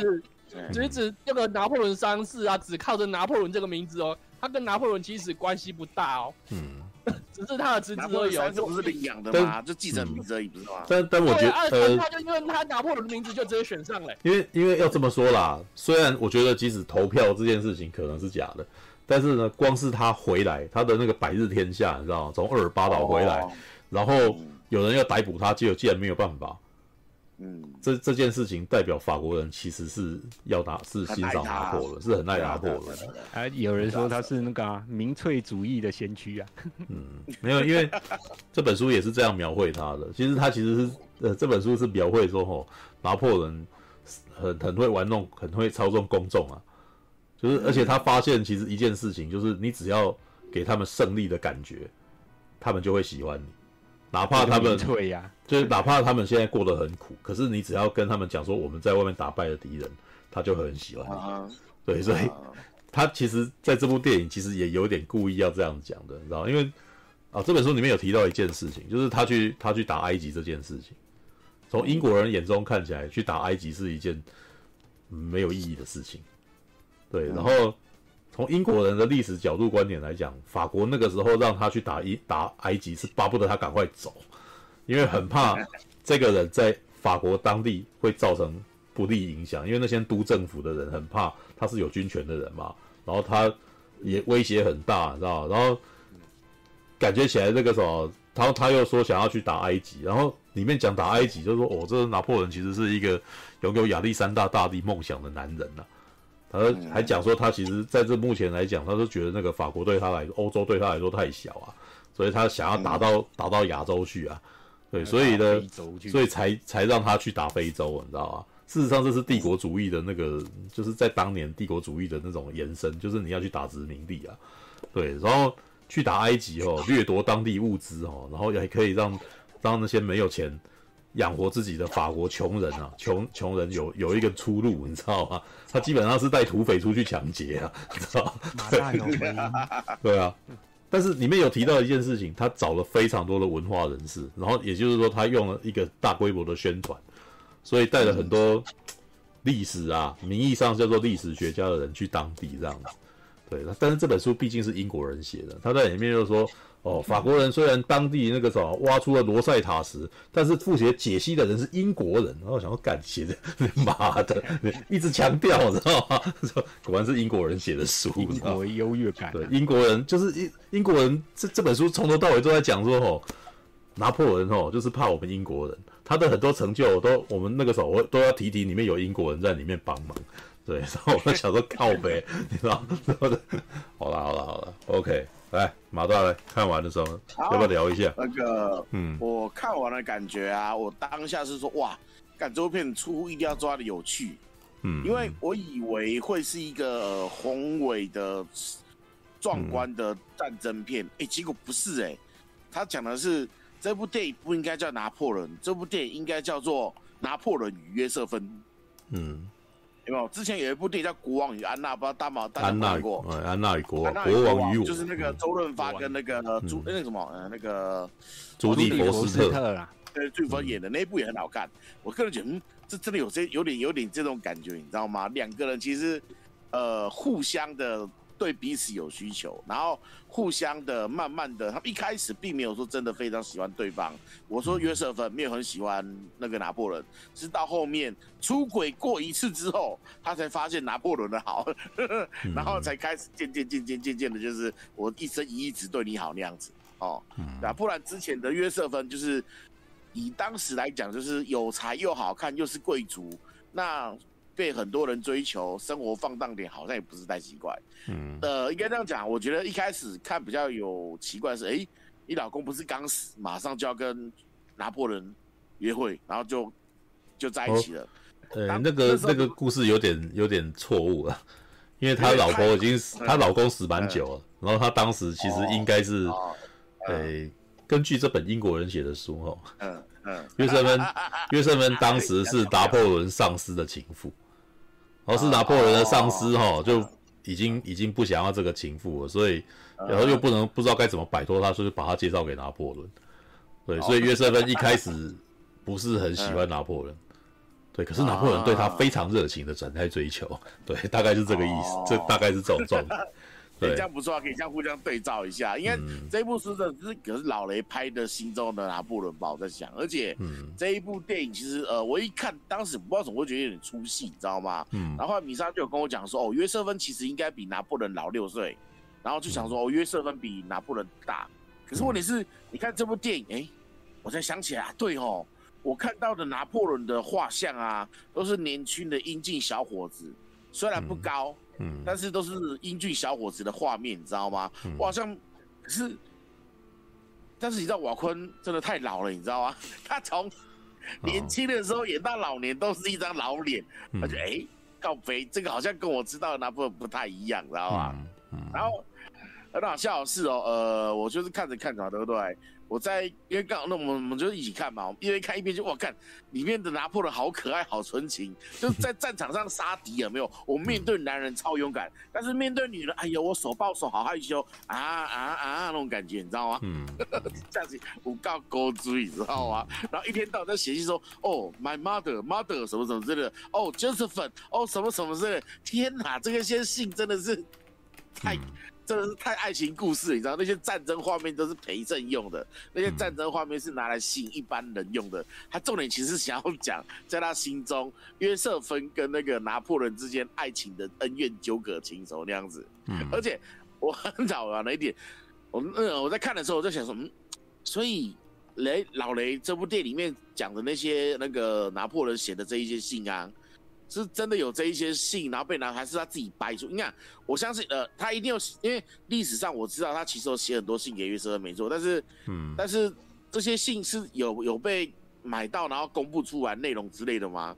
我不知道是真的有啦，因为我看了感觉想，所以雷导是不是看了这一些情书，所以决定把拿破仑拍成这样子？这部电影到后面好像蛮明确的，在告诉你说，为什么我会知道这么多。他们两个人的风流韵事，就是因为情书被人家卖走、卖掉，然后报纸全都 会登出来。对，报报纸都被登出来啊，所以他都全全全法国人都知道约瑟芬偷情啊。对，然后全法国人都知道俄国人跟那个什么跟约瑟芬在一起跳舞啊。然后那个这 故事是。当然，电影是描绘成他在流放在外的拿破仑看到这句话受不了，然后跑回去，然后跑回。对啊，我觉得那个 那电影是这样描绘的。明显的，对对啊，那就感觉他就是为了爱情所以跑回去啊。他在埃及的时候有没有，也是看到那个那个他那个老婆呃那个要出轨的那个消息嘛，所以他决定放下埃及那一边的跑回来。然后跑回来之后啊。后呃，他还想了一个很好理由，就是我会回来，就是有看到法国已经破产了，我不得不回来，好吗，大哥？给自己找一个很好的理由，你知道吗？看、嗯、这样也行，就这招高啊，这招才是高，你知道吗？对啊，哦，然后很好笑的是，呃，那个那个那个那个那个那个什么，嗯，诶，所以这一些，因为你读那本书里面有讲到这一些情书吗？没有，这这部这一这一本书里面其实讲了很多事情，都跟电影里面其实有点出入。因为比如说他从埃他从埃及回法国，事实上，呃，在这本书里面的描绘是，事实上他战败了。嗯，对，所以他才呃，他要找一个理由回回法回法国，但是他原来的军队还在那边，所以他把军队留给那个另外一个将军，然后那个将军后来写了一个，就是说他留给我满地的屎，对，就是就是烂摊呐，让这个烂摊，然后那个什么，他留在那边要给人家善后，结果他回，事实上。应该是说他还有去打土耳其哦，那个什么这本书哦，真的很奇葩，你知道？他说他在土耳其呢 被英军给打退了，就是他人生少数几次尝到了挫败，所以他就决定回法国了。然后呢，他又幸运的躲过纳尔逊勋爵的追击，然后要赶，然后 安全的回到法国。然后，然后接下来就是他发现法国民众事实上并没有那个什么，没有注意到他在法国失呃在土在埃及的失败，是吧？只要给他。只要给予他们那个什么适当的刺激，这些法国人就会忘记，就是就会忘记他在埃及有失败，知道？而且被描绘成文化上的胜利这样子，知道？对，好吧，OK。哎，马拉，你说那个，嗯，拿破仑写给约瑟芬的情书，嗯嗯，对，你知道吗？哎，拿破仑有写给约瑟芬的三封情书，他在。二零一九年四月四日，以总价五十一万三千欧元的价格卖出，哇！史上最贵的情书，没有合理啊，因为毕竟这是这么有名的一个历史人物，是真迹的话，卖到一千多万台币一点都不意外啊，我觉得很合理啊。嗯嗯啊，因为这毕竟是历史文件嘛，对啊。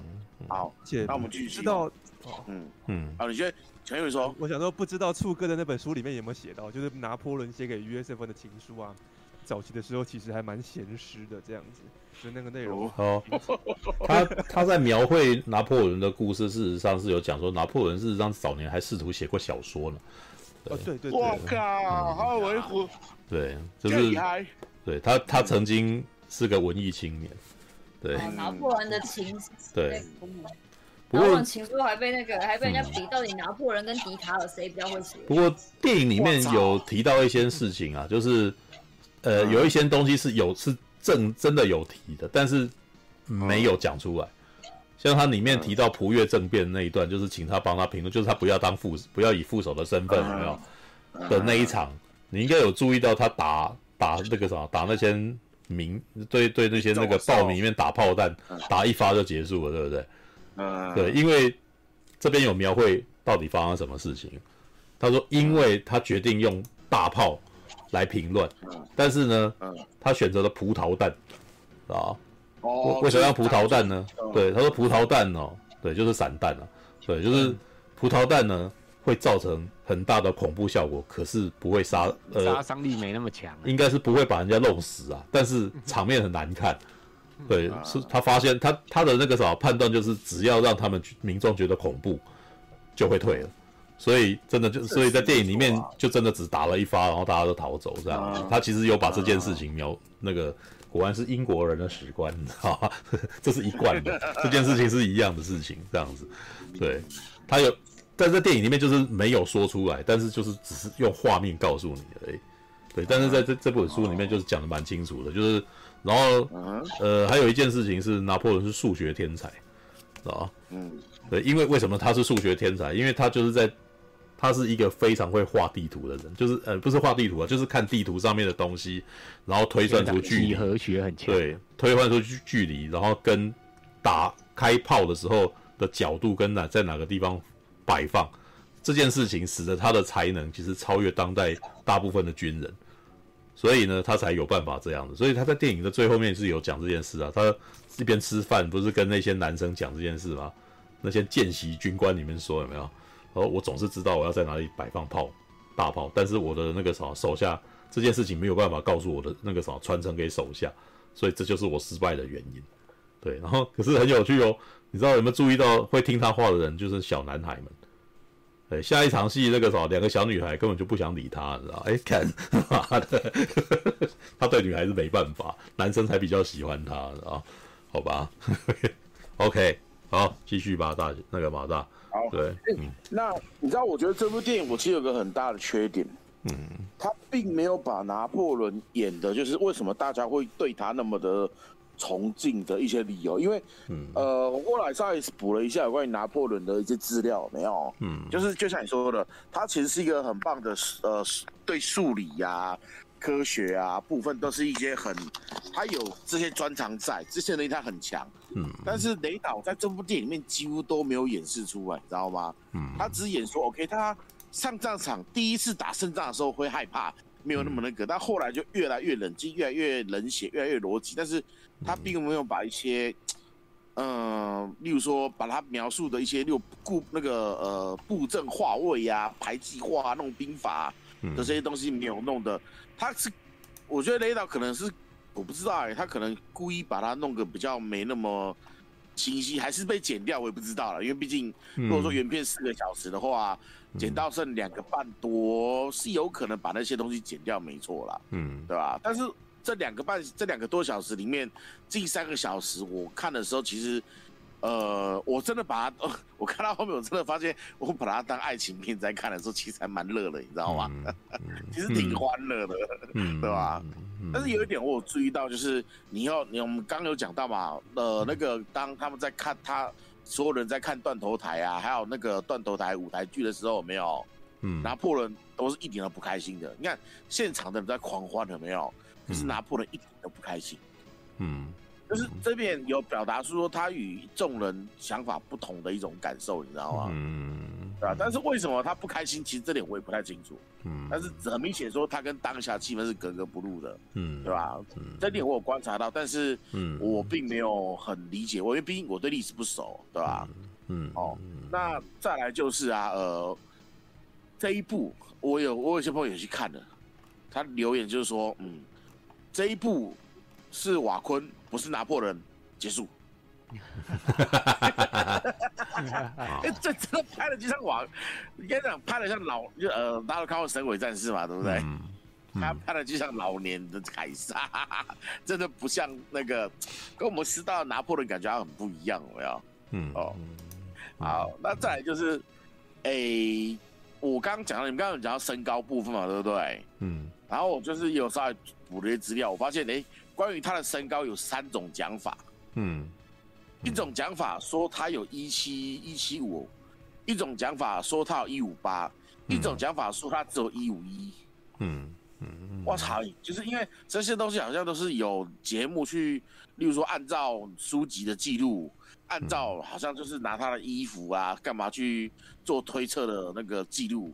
因为毕竟人都死了，尸骨也不可能去量嘛，对不对？嗯，所以他们就是用他们当时拿能够找得到的资料，去推算出拿破仑可能有这么高，对啊，嗯，而且应该这样讲，嗯，我们知道的很多历史啊，基本百分之九十九都是胜利方所写的嘛，对不对？嗯，失败方写的就变野史了嘛，对不对？嗯，胜利方写的就是就是一定。历史是胜利方所书写的嘛，所以当英国人他如果想要丑化拿破仑的角色的话，就说他是矮个子，然后说他什么什么什么这种东西的话，哎，这样其实想想就很合理了，有没有？嗯，因为毕竟有时候看一个人是要看角，要看你看他的角度啊。就像我们常讲的，宾拉登在用美国的角度，他是恐怖分子，在他，但是他在他们当地是圣战圣战子，有没有？嗯，那种真的就会不一样。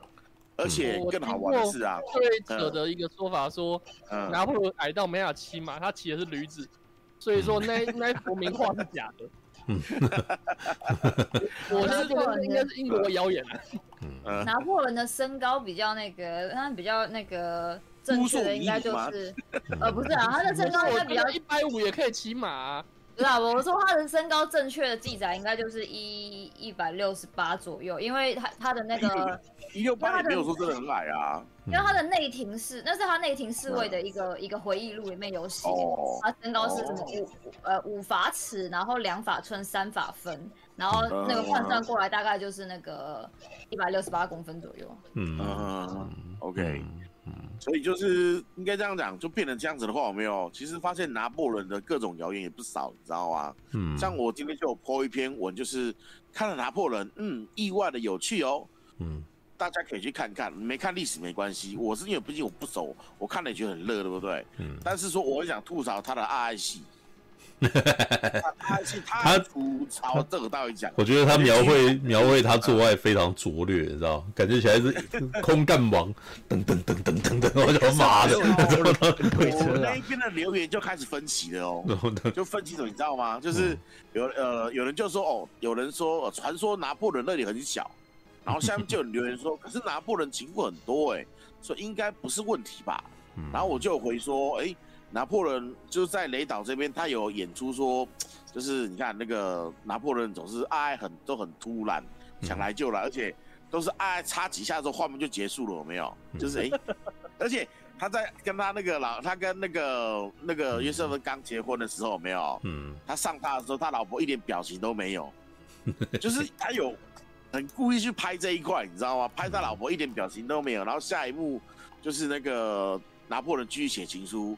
然后再去再去约瑟芬出轨，嗯、对啊，嗯、就而且出轨还出轨的很大方了，没有，嗯、还直接早上才离开他家，然后还跟隔壁的打招呼，还摸一下女仆的屁股，我靠，就是写成这样子，有没有？就感觉他叫他强调说拿破仑的性能力很烂，对啊，可是这样子这样写完之后，没有，下面就有人在讲说，哎呦，那个拿破仑听说情妇很多，所以应该不是问题的啦，然后又有人说。哎呦，他都有权有势了，三公分也可以很多情妇啊！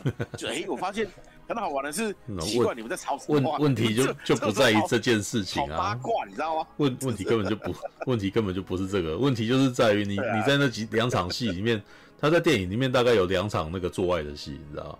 然后两场做爱的戏都让我觉得，哎、欸、靠，你每次都来这一套，你知道吗？就。对，好了，就是那个埋头苦干，你知道吗？啊、对对对，对，我觉得每次看到埋头苦干，我都觉得超好笑的，知道吗？他到底在干什么？因为通常会这样子演有没有？他就是要要要表示出第一，这个男人一点情调都没有，嗯。然后第二，就这个男人很急色，呃，急色鬼，你知道吗？又急又色，然后又没能力，所以一要结束了。所以很明显，我个人的感觉啦，他其实前半段雷导是想要想要。吐那个拿破仑说啊，他就是一个战场上很强，但是在船上，在床上就是烂这样子。至少前半段的感受是这样子啦，嗯，对吧？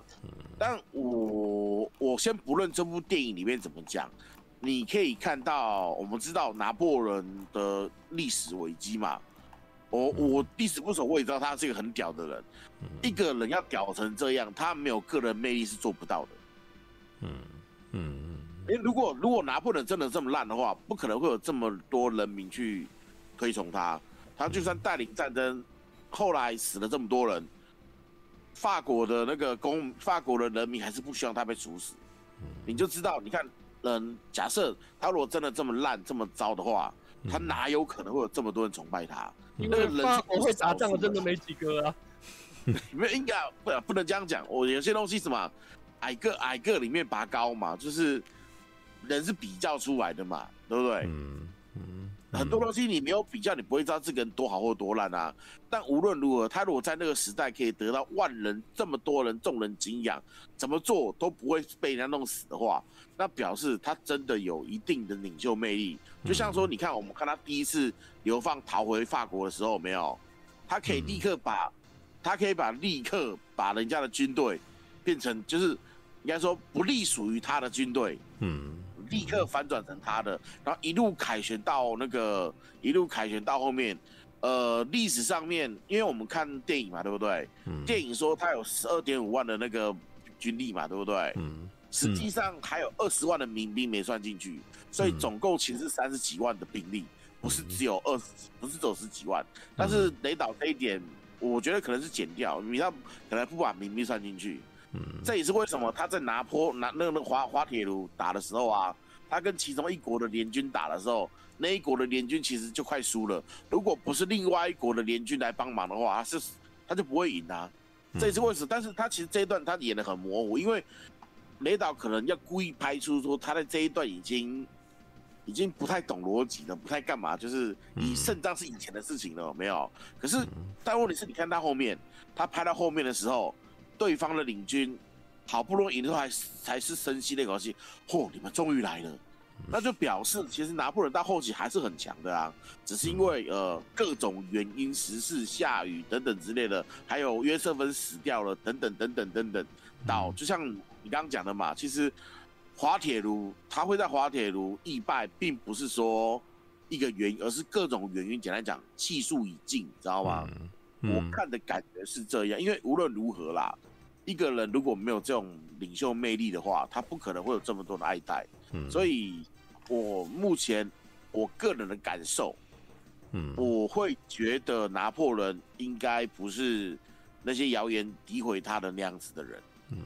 嗯，那些诋毁他的人，纯粹就只是因为立场问题，然后小时候听说什么什么什么什么之类的，嗯，对啊，嗯，反而会让我更觉得说，拿破仑这个一定很屌，因为你不够屌的人，你是不可能达到这种境界的，你知道吗？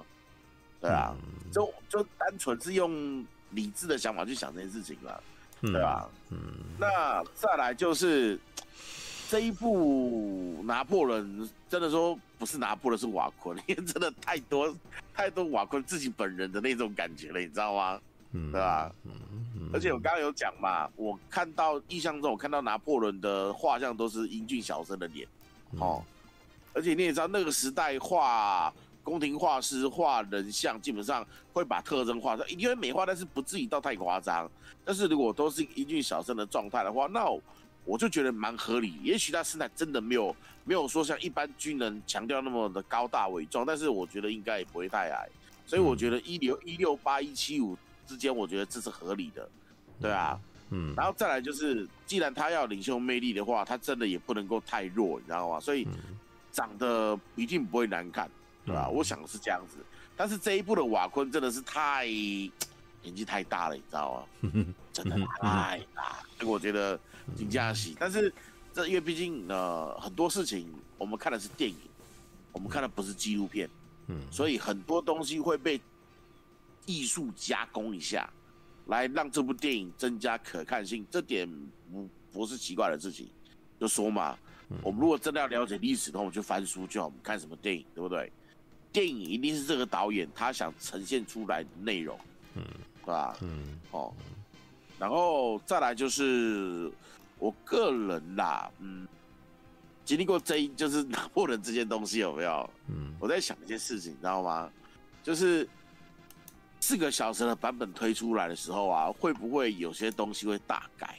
就例如说，他可能详细的描述了拿破仑为什么在滑铁卢的战役会败成这样子。嗯，因为我有印象中，我连小学的老师都，我印象中他有讲过，就是奇怪拿破。拿破仑怎么会在？他有特别跟我强调说，拿滑滑呃滑铁卢战役是一场小小的战争，拿破仑怎么会一输然后就一蹶不起呢？这样子，连老师都觉得有点奇怪，嗯、知道吗？嗯。然后我看完这部电影之后，我更觉得说，我觉得滑那个滑铁卢战役应该很多东西被 不管说金主爸爸或干嘛，或者是英国老雷或谁之类的，有去把它简化，或者是。故意丑化一些东西来讲说啊，他老了，然后他弱了，然后他没有心理支柱了，所以他才打了这么糟那样子。因为你看他最后一战的时候，他其实怎么输，他也也都不怎么讲，你知道吗？对啊，对啊，他只有重只有重点描绘一些事情而已。但是他到底怎么输的，不是很清楚。是啊，是啊，是啊，是啊，是啊，是啊，是啊，就很就感觉他上半部的英勇是假的，你知道吗？那也太夸张了，不太可能蠢成这样了啊。然后少长了很多这样，那那就是那上下，因为不是已经不是有好几国联军嘛，他他其实有点被逼着到处跑，因为这因为因为因为就是虽然他很行，可是他下面人都不行，所以最后才会有说他才会说什么我没办法教其他人，所以变成他必须每个战场都跑，然后跑到后面他他一个人他毕竟只是一个普通人嘛，所以就不行了，就出问题了。嗯嗯。可以去看以前有一部影集，也是拍拿破仑，那个就讲的比较清楚。嗯嗯嗯嗯嗯 All right。然后我再强调，嗯，我历史超烂，嗯，所以我真的我对拿破仑的印象超级的浅。我其实我们今天在我们今天去看电影的时候，我就有讲到，我对拿破仑第一有印象的时候是什么事情，你知道吗？很久很久以前，台视有播过一部卡通，叫做《超时空游侠》。嗯，然后什么呃，然后主角叫沙克强，然后他有一个博士创造了一个水壶，那个水壶呢叫飞天壶，是一个时空机器，然后会带着主角去各个时空考察故事那样子。嗯，然后呢，里面就有跑到拿破仑的时代里面去，然后就一直呃，它里面的拿破仑的形容是，就是是一个花痴，很会写信，一天到晚在叫。约了约瑟芬，约瑟芬，约瑟芬，然后是一个身高不高的小情种，嗯，对啊，嗯，那种感觉，我第一个得到看到，我知道我印象中的拿破仑印象是这一个，嗯嗯，对啊，我实在无法去想象，诶，就是那个时候的第一印象，无法想象说他是一个伟大的战争领袖那样子，嗯嗯，这是我最早知道拿破仑的印象，嗯啊，嗯，哦，好。但但是这一可能就是在讲说日本人对拿破仑印象应该是这样子吧。嗯，OK，好吧。啊好，再来，对不起，重点来了，重点重点重点，我要吐槽一下他爱爱的那个画那几个画面。嗯，第一，好，大家看过断背山吧？对不对？嗯，断背山里面他们在帐篷里面发生关系的时候，有没有？你看那个，就是去看细节。你看，他都懂得用手指去抹一下舌头，要干嘛？你知道吗？润滑，润滑有没有？对，因为润滑很重要，好吗？他妈的，没有润滑，你硬插国痛，不要痛都不是男生痛，女生也很痛，好不好？干，就是，但是我觉得这是为了要以表达出什么，你知道吗？嗯，拿破仑多么的硬来硬上，所以都不管怎样怎样之类的，对啊。但是理论上这样子是很呃呃，我呃我不知道你们怎么想啦，但是我只能说这样子男生也不舒服，女生也不舒服，所以我只能把它归类成说，我虽然想吐槽他，但是我可以理解说这是老雷故意要故意为之的艺术加工，嗯，对啊，嗯，把爱弄成就是约瑟芬还在撕啊，没有啊，他很多他很多时候都都他都直接来的啊。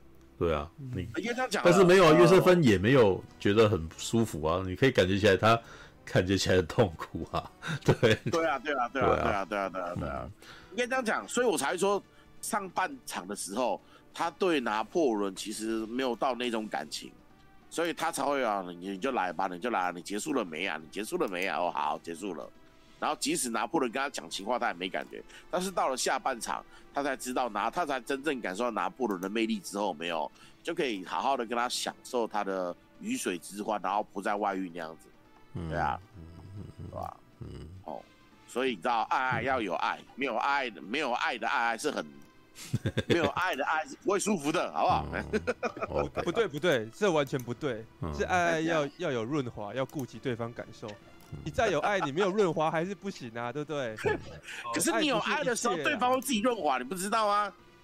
嗯，女方会自己那个啊，不是每次啊，那你也要有前戏啊，对不对？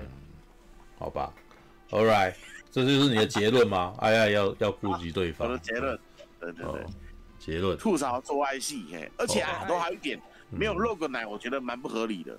因为按照拍那种画，因为他们其中原幕是在那个、嗯、呃昏暗的那个画面，然后感觉大家就是比较嗨、比较放纵嘛，对不对？嗯、理论上他应该会有，至少会有一些人放大型的露点奶才对。他连奶都没露，他旁边有几个男生是没穿衣服的、啊，对。但是你知道这个尺度感觉起来就真的只有到快要露出来而已。对 对啊，对啊，对啊，对。可是这 R 级，我觉得应该没差吧？我觉得场戏想一想，拿破仑就整个那个不太喜欢让人露奶就是了啦。对啊，没有，这你知道好莱坞电影哦，可以容许暴力，但是不能够容许那个性爱，是吧？是这样吗？是啊，以前南方公园就有笑过这件事情啊。对，就是那个。在大家面前那个什么各种暴力都没问题，但是只要有一个人漏屌，干你怎么可以漏屌？好吧，All right，OK，OK，好了，我来那个啥，讲完的话你讲完，最后我来结好了。你看那个啥，徐尔华都躺在那边，对，你可以看到徐尔华那个什么死死在那个地方，知道吗？他已经睡死，知道吗？我还没讲。哦，你要讲。苹果，苹果。好，那你先讲啊。对啊，法兰西代表来了。法兰西代表。对，我们有今天有大英帝国，又有那个法兰西代表。没有那么熟哎。没有啊，那没有，你不用熟啊。这部片里面也没几个人熟的，随手两百年前的事啊。对啊。对，他是在我家隔壁啊。可是他，然后我跟他的距离就是我我们的那个。生理距离很近，但心理那个心理距离很远。没有传译梦就对了。然后，那你再讲一下你看那部片以后，然后还有法国人这边人对这部电影的感觉吧？对，因为我觉得英这部片感觉起来，法国人是什么感觉？我，我觉得这部片英国人就很充满英国人对法国人的嘲笑啊，是吧？对，就是因为他拍的一点都不法国，嗯，然后。然后完全就是我，我感觉我在看大安娜王妃的戏，嗯，就是我我我看的是英国皇室，我不是看到法国皇室。然后，因为他是原本是，他原本就是讲，他原本是讲英文，然后对，然后我就是第一次这么觉得，我好需要法文来配音了，因为他。其实我进去的五分钟，我就很想走了，因为我看的法国的东西，可是他讲英文的时候，我真的是英文很流利的拿破仑。我都我都觉得说，不是我英文不流利，是我觉得，因为他就是一个，他就是一个法国的戏，所有的东西都是象征着法法法国，所以他没有一个东西。他连讲话，两个人演员互相的那个讲话情调也都是相敬如宾啊！我不知道是啊，就非常的英国，因为我去过英国，然后我就觉得英国讲话就是相相敬如宾，非常的冷漠，嗯，然后非常有礼貌，嗯，但但他们透露出来那英国的气质的对谈，嗯，我就觉得这一点都不是法国的氛围，法国随便讲个话都人家在调情。他们怎么可能这一点点都没有发现？然后呢？好，那那雷利斯考特是英国人嘛，所以他，可是他其实全部，因为我其实是因为你们跟我说是雷利斯考特，然后我就说好好去看那《银翼杀手》嘛。嗯，好，那我就已经有滤镜了，《银翼杀手》。嗯，所以当他去砍头，任何那种什么炸弹炸到那个马的。胸前啊，然后炸飞什么，我好无感哦。我我全部都觉得我，而且我也没有觉得那个马是可怜，因为我觉得它全部都是假的，它的色调让我感觉全部都是假的。然后，它的血一点都不血腥啊，它的血就紫紫色的，是欧青那种颜色。然后整部片的那个，我比较喜欢是他在加冕的那一些。罗浮宫的那些画、名画这样子，嗯、就是对，因为他他把那些名画的细节拍的非常的好，嗯，还有他战争在对打什么的，但但我就是看，就感觉他还是充满了灰灰的，嗯、好像你想要仔细的把它看清楚，可是你眼睛好像充满了雾。嗯，因为它都它的色调就是冷色调，嗯，它就是冷灰冷灰冷灰冷灰这样，然后我就觉得哦，我真的是，可是我我好我我我好加在我那个男主角他他他他是很用心在演这部，所以我我有看出他的嗯，就他好像都一直是旁观。旁观者在看这个的感觉，然后，嗯，然后那个视角好像不是在演拿破仑，然后他，但是他又演出他是当位者的那种软弱，那种就是那种脆弱的那一面，嗯，然后他，我觉得他这个人好，就演的好孤独，然后，嗯，所以他他演的很认很用力啊，但是我一直看到有，我我看我一直看到，呃。好吧，就是就是那种色调是是那种，当色调所有的东西它都是灰灰，就是那种冷灰，就是蓝色调的那种感觉的时候，嗯，嗯，呃，我觉得他他的那个导演的那个那个那是什么？嗯，导演他体现画面的，他在经营那个画面的那个感感觉就非常的他自己。所以不管里面的人演的多用力，他总是会让我出戏，就对。嗯嗯哼，对啊，我觉得你你讲的感觉就是我的感觉啊。他就是我我他在这把年纪，他拍东西已经画面就是那个样子了。对，就是就只能说 你，就是也只能说那已经是他了。他他就是他，我觉得就是因为他已经八十几岁了，他就已经觉得那个啥，我我要讲我自己要讲的事，他不是很在乎旁边人的那种感觉。可是，可是他这一片他呈现的。我排除用法文去看他这件事以外，好，我就、嗯、那时候就就就认了，我的那个认我的认知的那种习惯就就算了。人家说啊，算了，我就把它当成英国片 来看吧。哦、嗯，然后对，因为他们讲的英文非常的有气质啊。嗯，所以所以你所以当我拿掉那个拿破仑这个这个他要表达的象征的意义的时候，我就觉得。有好看很多啦，就是，但是他还就是那个那个主角，就是有演出，我相信他还整个整个还是有演出那个雷利斯考特想要讲的东西，对啊，就那种孤独，然后那种好像没有人知道，好像没有人去了解他，然后，对啊，嗯嗯，至少至少整部片是。你能看出，那就是一种冷漠，对啊，嗯嗯，对啊。好，讲完。他的镜头很冷漠啊，所以我才会说，如果你想要把它，如果你想要看《神鬼战士》那样子的激情的话，就是这部片就看不到了。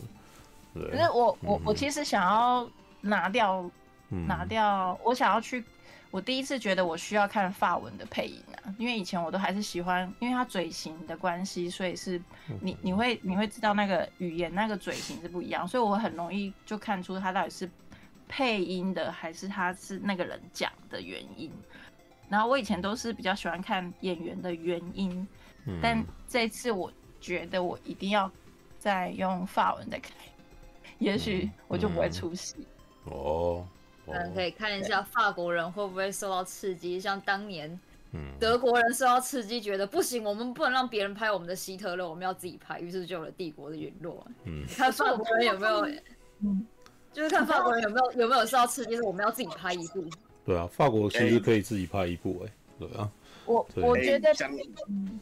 嗯。呃，讲到那个刺激啊，我想到那个当时有没有日本不是拍了《西游记》的影集嘛，对不对？然后中大陆也觉得说不行，我们的国宝怎么可以让日本人拍呢？唐僧还是女的，不行，我们要拍个八六版《西游记》嗯。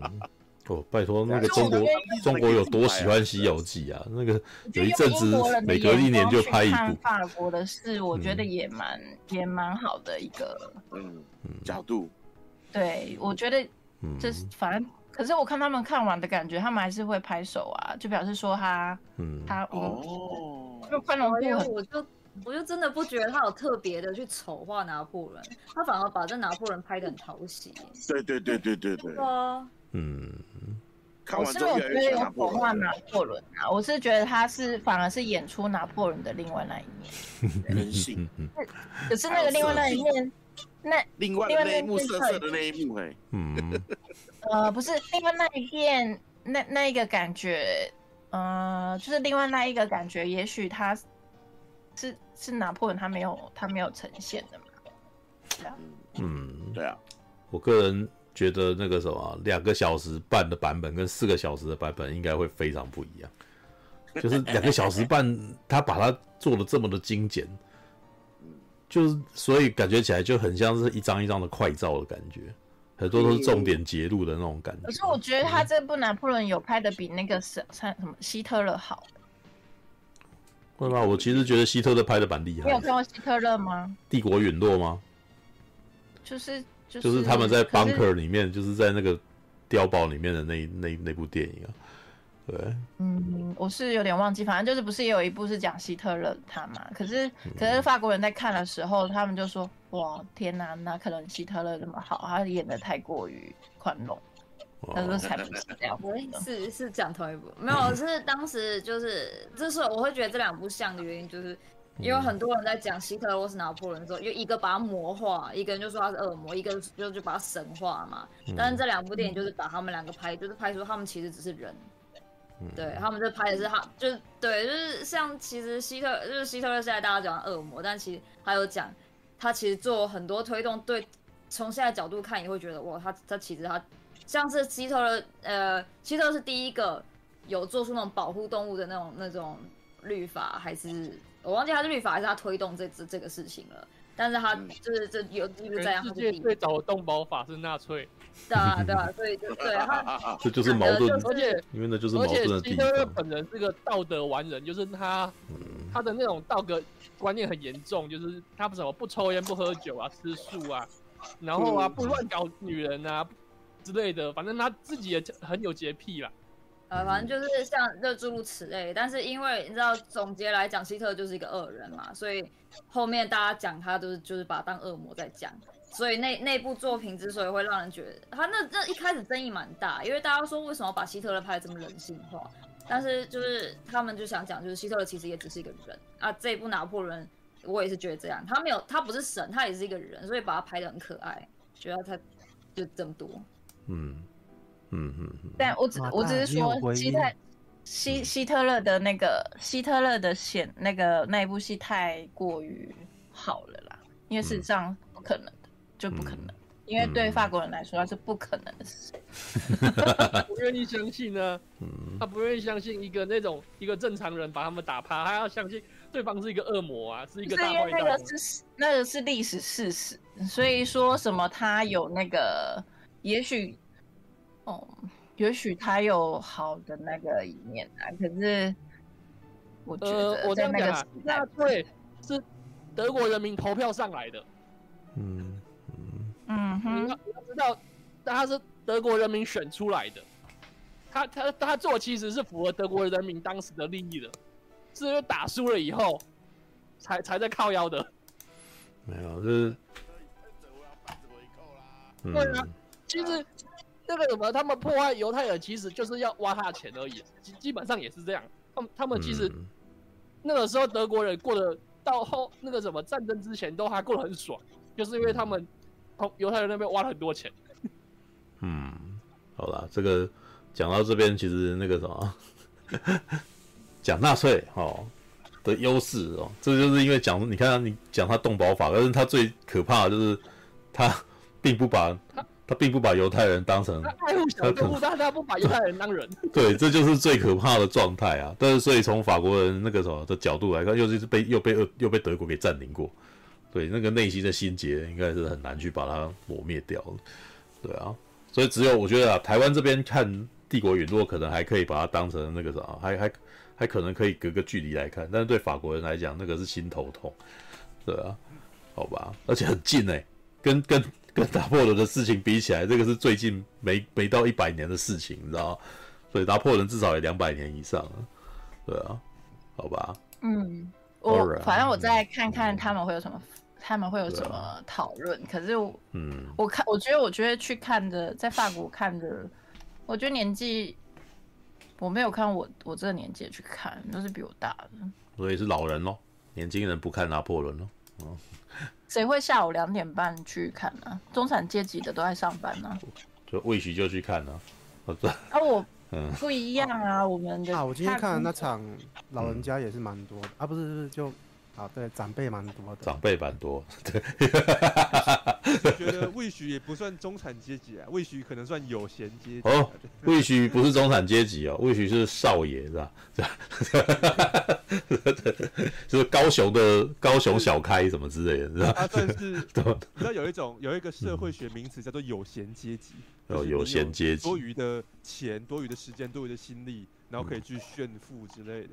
我觉得魏许比较接近那一点，我没有让你炫富，炫炫富是玩具，炫好吧？对啊，买那么多玩具。好了好了好了，没有时间，他每次都会说真的，他每次说我现在在吃饭饭，然后那个饭看起来都很厉害，然后对，我平常都只是吃个便当而已，但是会他会拍的很漂亮，然后然后你看为一个礼拜看这么多电影，该有时间。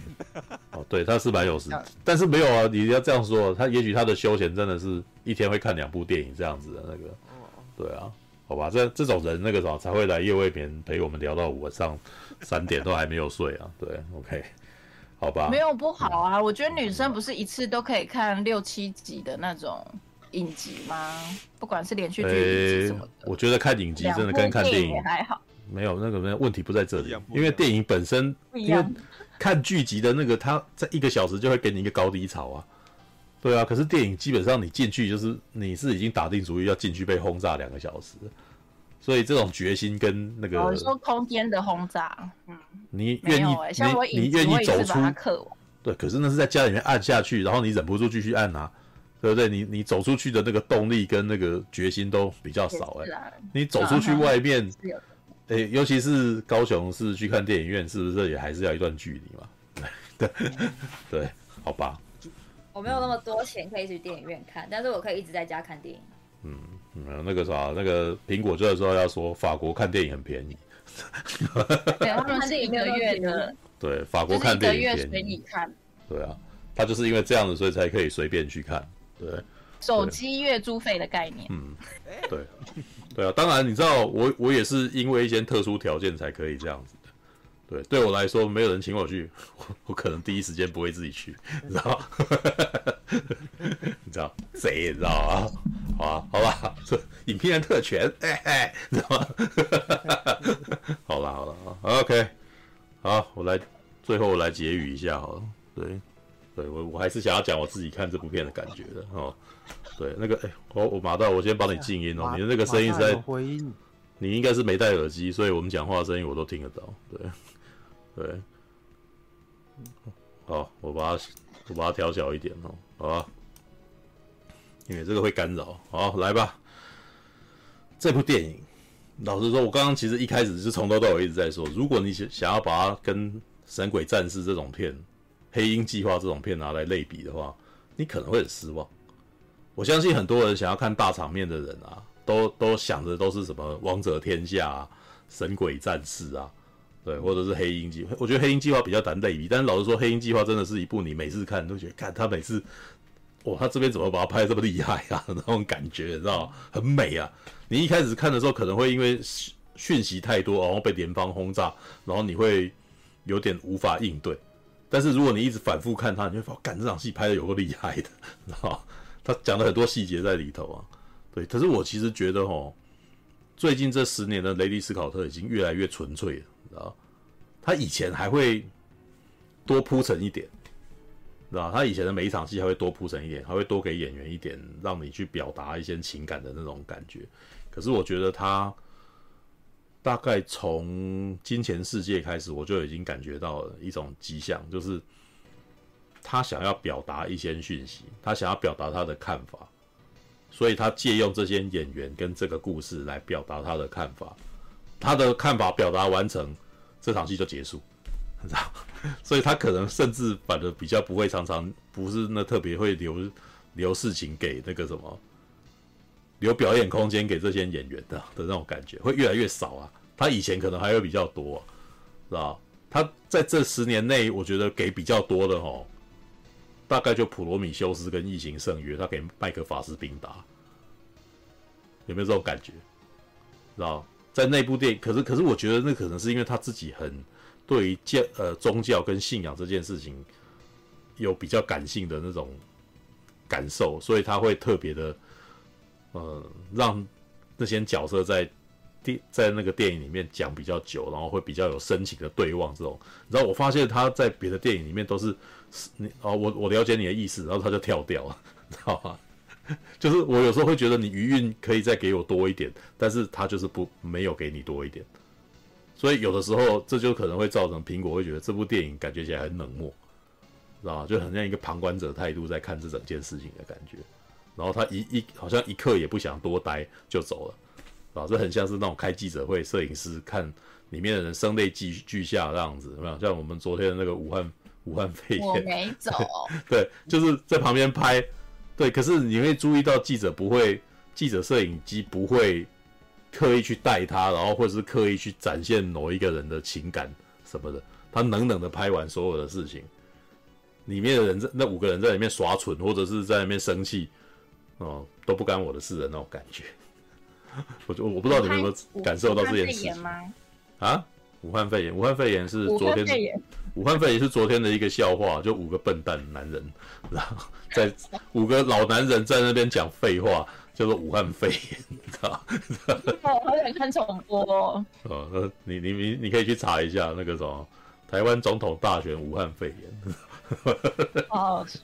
好，好啦，那个什么，你继续讲。好。呃，在这种情况底下，我觉得拿破仑哦，也是那个雷迪斯考特想要拿来借古讽今的一个题材，而且。你可以从雷迪斯考特他每一个时间拍电影啊，我都觉得他是就是对世世界上面的一些事情有很有意见啊，你知道吗？他其实就是一个那种很杂念的一个老人，你知道吗？他跟克林斯威特不一样，克林斯威特很感性，你知道吗？总是在讲一些那种一个人的那个情感问题啊，虽然是都在讲老人啊，然后那个什么跟一个世间的那个对决的那种感性问题，但雷利斯考特可不觉得自己老了，你知道吗？他其实在看的，就是你们这个世界都是怎么样？你看看怎样怎样，怎怎怎这样子，那种的，知道？所以他的故他的电影其实都蛮犀利的，你知道？对，像我觉得比较明显就是上一次的那个什么最后的决斗啊。对，我觉得最后决斗是在讲迷途这件事情啊。呃，我不知道你们有没有那种感觉啊？知道？因为那个女那个最后决斗的故事是一个女的被被一个男的声称被一个男的强奸，所以她的老公要跟这个。这个男人决斗嘛，对，可是那部片其实是讲三三三三种角度，你知道，同一件事情讲三次，然后可是最后怎么解决的？你们打一架解决，这样，那打一架解决，然后大家基本上是看谁赢，然后我就支持你啊。可是我觉得这个结局其实很讽刺，你知道，就是是不是真相其实已经不重要，就是观众只想看到血流成河，我想要看你们打一架，然后给我精彩，然后给我精彩的那个人，你就是对的，知道吧？是不是这个？是不是这种状态？我们我们看那个什么，我们我们来看一下那个，我们安伯赫德跟强尼戴普的那场世纪之战，也是一样啊。我们在看谁赢啊？看谁赢，我们就站哪一边。那场群众的感觉就是这个样子啊。对，然后雷迪斯考特其实在告诉观众说，你们事实上其实根本就不在乎这件事情的真相，你们其实只是想要娱乐，想要爽而已。对，好吧，那。他这一次拿破仑这一部片，我觉得他在讲什么，你知道？虽然他已经筹划很久了，但是我自己个人觉得啊，他在刚刚开始拍的时候，开始筹划的时候，我觉得他想要讲的是川普的现象，知道？可是当这部电影推出的时候呢，这部电影目前可以对应的是普丁的现象。对，因为他在这部片里面，其实在描绘一个独裁者的。私底下那一面，啊，然后他又，我就觉得他的剧本其实又写得好明白，知道像那个凡妮莎·赫比演的约瑟芬，不是刚刚看到拿破仑说，你这什么剧，什么什么戏服，你知道吗？然后，然后那个那场戏不是拿破仑就很紧张嘛，看到他，然后还跟他讲说，这是我的制服，我打赢了战争，啊，有点像是跟这个女生炫耀说，你看我多厉害，知道你可以从他这么对这个女生软弱无力的这样子的虚张声势，你可以看到他在对外，他觉得他最有用的东西是什么？我的战功，知道我很厉害，然后我要我要那个什么，把自己打扮包装的超强，然后你们就会相信我很厉害。然后你们可以从这件事情看川普哦，跟这件事情看普丁。因为我记得以前在普丁还没打乌克兰之前，里面有一场，他常常会有一些那种很，我觉得很。很排场的那种表演，你知道吗？像里面我记得印印象很深刻，有一场戏是普丁从他的办公室走出去外面，走走出门，你知道吗？然后就 我不知道为什么这场戏那那一段宣传影片大概长达在七分钟左右，然后普丁就一直在走路，你知道吗？然后大家看我，我觉得我们民主社会的的观众看这件事情觉得很好笑，你知道？说。那宫殿到底有多大？你知道吗？走的好辛苦，你知道吗？然后摄影机一直从头不到到尾追他这样子。然后还有一个我印象颇深刻的，这当年我还在，我还没有当还没有开频道之前，我记得那个是在二零一四年、二零一五年的事情。我看到一一段影片，你知道吗？是金正恩的影片。金正恩然后跑去那个啥，好像去一个渔村那边，然后去那边那个啥巡视这样子。然后你可以看到，你知道北韩的那个宣传影片都很都超级夸张的，你知道吗？就是旁边那些居民就是争着要摸金正恩，然后在那边哭啊，然后什么，然后然后最后有一有一段画面，我真的觉得我那时候啼笑皆非，我觉得超好笑，一直一直分享给每个人，每个人看也都超觉得超智障，你知道？就是他最后上船要走了，对，然后跟那些那个什么，跟港口边的人挥手话别，然后你你猜？接下来发生了什么事情？有人跳海吗？对，有人跳海，你知道就是他们 就是在那边哭啊，然后就纷纷跳海。然后当他跳海的时候，我大笑说：“靠背，这也太唬烂了吧！”但是，但是他们的正宣片就是这么拍的，你知道吗？就是从我们的观点看这件事情，这个看他们的偶像崇拜是超级荒谬的事情。那我觉得雷利史考特在讲拿破仑的事情，其实就在讲这个，你知道吗？虽然我觉得他没有很强烈的在描绘说拿破仑很会包装他自己，但他把这件事情当成是拿破仑的那个可笑之处，你知道？就是比如说我常常在讲说，你们注意到他每次穿衣服，就是即使在家里面都穿全套军装，那超级不协调，你知道吗？然后而且我都觉得他，你可以观察他的细节啦。我觉得看雷利斯考特的电影，这真的有点像在看画一幅画一样。你看画哦，他不会把重点标出来给你看，你要。你要在那边仔细站在那边仔细观察，然后看，诶，他在这边好像多画了一个人，他为什么画这一个人？然后他这个人为什么手为什么放在他的肚子里面？他在干嘛？什么之类的，知道？看雷利斯考特的片，就真的你必须要一直不断的观察所有的事情，然后你要注意，虽然他会画重点，但而且我觉得他有些重点画的有够明显的，知道？对，就是就像是什么，他要穿制服这件事，还有他每次只要是他吻戏，他几乎都在吃东西。啊，虽然我觉得瓦昆到最后没有把自己弄得很胖啊，但是其实我觉得那个雷利有点，有点讲拿破仑爱吃，你知道吗？对，到最后变得很胖，知道吗？就是前后差别蛮大，可是他最后那个形态就比较，嗯，比较还原他就是在历史上留下样子的形态，就差不多就是那个。对啊，对，都没有瓦昆的肚子没有那个画里面大了。画里面的拿破仑肚子很大，然后就是到最后的时候，对，就是哎、欸，我们这一幅那个什么，这个就是你知道英国人最喜欢的那个什么拿破仑，你知道吗？把豆就抖啊，他努力，这就是他退位之前的的造型，就是你看他这这大块的那个把豆这样子，就画特别画一碗出来这样子。我觉得我觉得瓦昆很努力耶，嗯，啊不就中年男人？没有没有没有，就是。你看，可是你看瓦昆他那个啥，那边肚子就是没有给他填充出来啊，然后 好了好了，对，我觉得他的气质什么的，嗯、其实有那么点，我说我觉得他比拿破仑帅太多了、欸，嗯，没有啦，油画里面拿破仑真的蛮帅的，油画里面的拿破仑鼻子可是很挺的，好不好？对，就是里面有，诶、欸，其实我觉得这是很有趣的一个状态，因为拿破仑事实上非常在意自己的形象。所以他每一场打仗都有随军画师画他的肖像，然后所以那个年代因为没有照相嘛，没有没有战地记者，可是你也你会发现很很特别哦，几乎每一场战役都有他都有画，然后也就是说他是有带着画家看现场，然后叫人家画下海的，是吧？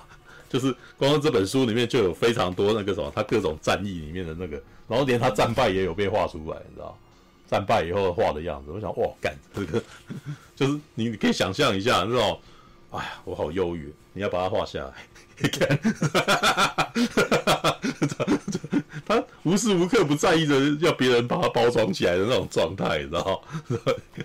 然后好，那个，哇，这个是题外话，知道？我觉得这部片哦，其实我觉得他有点在描绘那个独裁者的真实样貌。然后，可是为什么他要讲这个？你知道吗？他其实有点想要在跟观众讲说，你们觉得很伟大的那种战争英雄，其实是个普通人。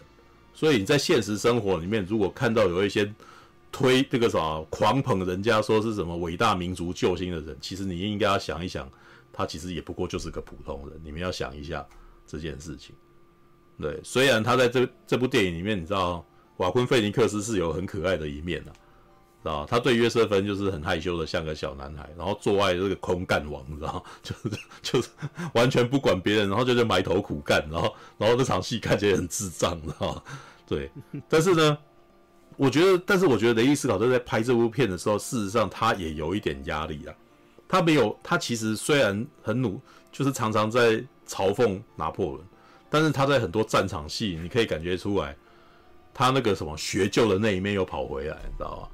就该有的还是要有，该有的场面还是要有，所以你看到他三皇会战那一场戏，其实也是一个那个完美包围战，你知道吗？就就开就展现出拿破仑那个什么，他战术天才的那一面，你知道吗？就是哎、特别你他其实，在电影里面前面的那一场戏，还真的是在史书里面是介绍的，你知道，即使是英国讨厌他的英国人，嘲笑他的英国人，也还是写了这件事情。就拿破仑在那个阿尔卑斯山上面，然后骑着一头驴子。啊，亲自骑着一头驴子，也就是说，拿破仑是会自己先去先去前线观察过，然后才打的。这其实是显示他其实跟一般人不一样的地方。然后呢，我觉得电影里面也有一些对比啦。其实我觉得后面的拿破仑他要当皇帝，其实你可以感觉到，事实上是他觉得他不被尊重。这部电影里面其实在描绘的是机一个机会主义者，你知道吗？就是这是这部电影里面的那个哦。的的的拿破仑不倒不一定是真实世界的拿破仑，因为呃，即使是英国人的眼中，哈，拿破仑是一个机会主义者，内心深处事实上没有民没有民主与共和的热情思想，知道他也就是说，他们对于法国大革命，他在他眼中就是个机会，然后是个可以出人头地的机会，所以在电影的一开始，为什么描绘呃拿破仑在看玛丽皇后被被砍头，你知道吧？他觉得他的机会来了，啊，他觉得他其实找到了机会可以出人头地了。但是呢，我觉得啊，这也要特别要讲，我觉得雷迪斯考特其实想要一开始就要想要强调就是群众的暴力这件事情，就断头台，你知道吗？一开始的那场戏，我觉得以以一般以那个什么好莱坞导演的那个拍法啦，那个玛丽的头放进去之后，接下来你应该就是镜镜头应该是避开，你知道吗？你会避开，你会看到接下来可能，你想象一下，可能接下来就是从下面往上仰拍那个断头台的刀片，然后刀片掉下来这样子。哦，可是没有这部片，我就是当我在等这个画面的时候，嗯，我发现雷利斯考特就偏偏不这样做，你知道，他就让你看到那个玛丽皇后的头就直接被刀片过来削掉，他就掉下来，头就掉下来，你知道，就让你一镜到底看到头是怎么被削下来的。然后接下来就看到那个他们提着玛丽皇后的头在示众，然后大家很欢呼，你知道吗？嗯。可是你可以想想看这件事情，这件事情还蛮恐怖的。一个人在那边当场被杀掉了，然后大家很开心，然后那感觉起来很恐怖，知道吗？但是事实上，这对民众来讲是一种情绪的发泄与投射。我告诉你，这在台湾也是，这在台湾也是有发生过，只是没有到杀人的程度，知道吗？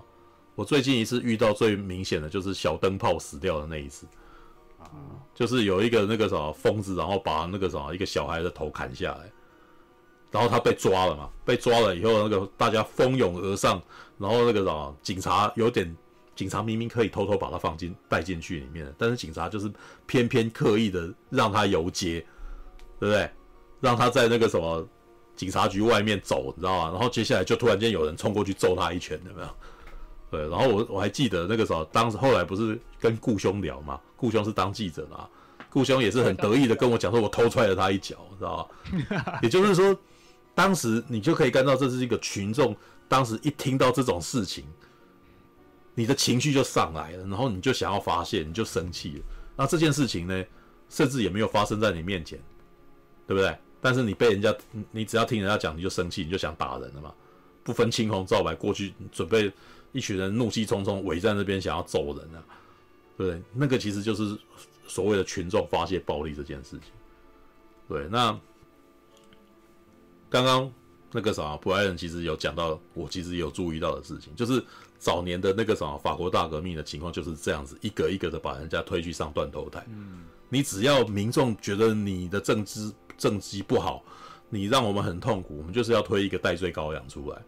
然后在法国大革命那个时候，推推戴罪羔羊出来，如何让官让让那个民众觉得今天够了，我们当场杀一个人给你看，这样子啊，所以我们就上断头台啊，对啊，然后而且可以对外说，你们刚刚你们遇到的那些苦难，全都是这几个人造成的。现在我把他杀掉，然后大家就高兴了。可是过了几个月，他们可能会发现，哎，我还是很还是没我还是很穷啊，新来代替人是谁？然后就只好把这些人也给杀掉。所以当 所以当年的情况很恐怖，就是一个一个上断头台，你知道？可是呢，雷利斯考特在这一部片前面，我其实也注意到一件事情，他也是在只在场景里面显现出来，但是你会发现不协调的地方啊。诶，法国大革命不是军权被拉下来吗？不是国王被杀掉吗？那、嗯、那国王被杀掉的原因是什么？民众太痛苦了，贵族在压榨民众嘛，所以民众反过来把国王给推推翻了嘛。那可是接下来发生什么事？接下来的这些督政啊，好像我们的那个啥，呃，民众统治民众，呃，由民众过来自己统治民众。可是这些督政啊，这些头头们在干嘛？你可以发现他们过的生活基本上跟国王一样啊。我还记得那个什么，里面那个雾月政变还是什么，就是。拿破仑不是开始去逮捕那些督政嘛？然后你看那些人，每一个脑满肠肥的，你知道吗？而且都是在吃饭的时候被抓起来了。对，然后说，然后还有一个很生气的说：“你们怎么可以在我吃早餐的时候抓住我？这太不文明了！你要把它吃完。”我就想说干，你知道吗？而且你可以看到他们吃的超胖的，你知道吗？就是，也就是说。在当时法国那个什么民众其实很穷的情况下面，最最高层的那几个人还是吃的饱饱的，你知道吗？然后有贪腐啊，对，然后还还旁边有仆人啊，然后住在宫殿里面很漂亮这样子，那、啊、他们就是过得跟国王的一样的生活啊。嗯，然后我其实觉得哈、啊，当时的情况其实是这样子的，他们以为统治就是这个样子，啊，他们。因为国王是这样统治，那我们代替他，那我们就是代替国王，我就是住国王的地方啊，所以他们其实根本就没有发现自己有问题，你知道吗？对，那拿破仑呢？我觉得这部电影的拿破仑事实上就是取代了他们，因为最后拿破仑也当也也变成了那个样子，也穿着那个什么锦衣玉食的，他的衣服上面的刺绣啊什么的超级华丽的，你知道。然后你可以看到那些军人的衣服，哇，那个什么考究的很漂亮。然后我也觉得里面注意到里面的一件事啊，知道他们把呃三色的那个国旗当成腰带围在自己的衣服上面，你知道围在自己的裤子上面。然后就哇，这就是当时那个我爱国，你知道吗？爱国精神最佳表现，红白蓝三色的那个时尚，你知道吗？对，然后你可以看到这边就知道啦，就是哎。最高层的这几个人仍旧是把自己打扮得超级漂亮，在那个时候，如果真的要弄成这样子刺绣精美，不知道消耗多少人力、跟物力、跟财力，你知道吗？对，但是我说，我觉得拿破仑在那个时候，呃，讲到这边啊，拿破仑在那个时候一直往权力的巅峰爬的时候呢，他自己内心的不安全感也冒出来，他其实也开始觉得自己是不凡的人，觉得自己生来是要领导别人的。所以你可以从他的对话当中就知道自己真的是他，他是真的这样相信的，对，就觉得自己有有才华，然后他必须要带领人民这样子，然后这，然后可是呢，他是自己他自己这样觉得，其他欧洲贵族并不这样觉得。你可以从后半节的那个战争就可以感觉出来，后半节拿破仑要打仗哦，感觉起来在电影里面啊，不是真实的，不是真实的拿破仑哦，我还要再强调一次。哦，在电影里面拿破仑要做这件事情，基本上是希望别的贵族尊重他，认可他也是贵族的一员，知道？你可以注意到三皇会战，你知道？就是二那个什么，他打打赢了，然后结果那个什么，奥地利的那个皇帝来哦，然后他说为什么俄国的皇帝不来？对我那个什么，然后就他其实有点语带威胁，但是他事实上是希望这两个皇帝尊重他啊。也把他当成一个皇帝，我们是平起平坐的皇帝，我也是个贵族啊。对，他其实是希望能够跻身欧洲的那个什么的贵族，你知道？然后，可是接下来的问题来了，他在意的是他的工业有没有传承，所以有没有孩子很重要，啊？所以开始一天问到晚问约瑟芬哦，你为什么没怀孕？对他，我觉得他在一开始讲的话，其实说。你也应该知道这件事情很重要哦。我觉得，哎、欸，这部片真的是拍给聪明人看的，你知道吗？正常就是，如果你有在看宫廷片，你很理了解政治的的状态，你就知道为什么他要孩子啊，都不用都不用再解释，你知道吗？不用有一个人说，皇帝需要孩子才可以传承，就是我们都不需要有人解释这件事情，我们就知道为什么了。然后拿破仑在里面就是直接跟约瑟芬说：“你不用解，你不用不用我说，也应该知道这件事情的重要性吧？”对，然后接下来就是，哦，接下来就是演出了他跟他离婚的那个戏，你知道？他离婚那场戏，我真的觉得约瑟芬演 凡妮莎·寇比哈的表演其实有一点重复，你知道？但是看样子是为了要让观众更清楚认知啊。他让他让约瑟芬念出那一段戏的时候，你有没有注意到约瑟芬每次在念到“我们神圣牢不可破的婚姻”这句话的时候，都在笑，都有点念不下，都有点耻笑这件事情，你知道？对，他第一次念耻笑，然后不愿意签，然后就拿破仑塞他脆配，sense，然后再再来一次这样子，说他又笑这样，然后拿破仑这个时候拿起手巾擦泪，知道吗？一直摸脸，你知道？我那时候觉得，哎，你是好吧？拿破仑真情流露，他真的很喜欢约瑟芬哎，然后，而且你可以从后面就发现，他其实还是很在乎约瑟芬，其实他需要约瑟芬哎。他需要这个姐姐安抚他，知道？所以那个，其实他后来生了个孩子，第一件事拿给姐姐看，知道？知道？我终于有这个孩子，拿给约瑟芬看，这样。而且那不是明明就不是约瑟芬生的孩子，可是约瑟芬这时候还就是跟这个孩子孩子讲，你知道？他跟刚刚被生，我记得就已经有一个外号叫罗马王，知道？一开始就已经封他当罗马王了。对，那个拿破仑二世，知道？那个约瑟芬就跟这个婴儿说。孩子，你总有一天会知道我为你付出了什么，知道吗？哦，还有一个有趣的事情啊，应该我没有看错，在那个什么，拿破仑跟约瑟芬离婚之后，约瑟芬搬去住的地方哦，我大概在一个月前，应该两个礼拜前还是一个月前，看了另外一部片叫《杜巴利伯爵夫人》，你知道吗？杜巴利伯爵夫人的别墅好像就那一间，同一个建筑物。然后，可是杜就是杜巴利伯爵跟那个什么伯爵夫人跟强尼戴普所演的路易十五，你知道吗？路易十五给了他一个别墅，然后就是那一间，就是那一间。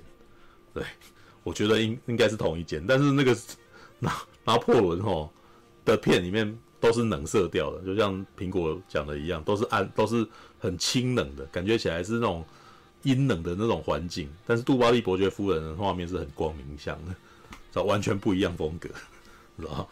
好吧，来，然后最后最后，你知道？我是，哎，这个我刚刚应该是讲过，就是雷利斯考特很明显站在英国人这边，你知道吗？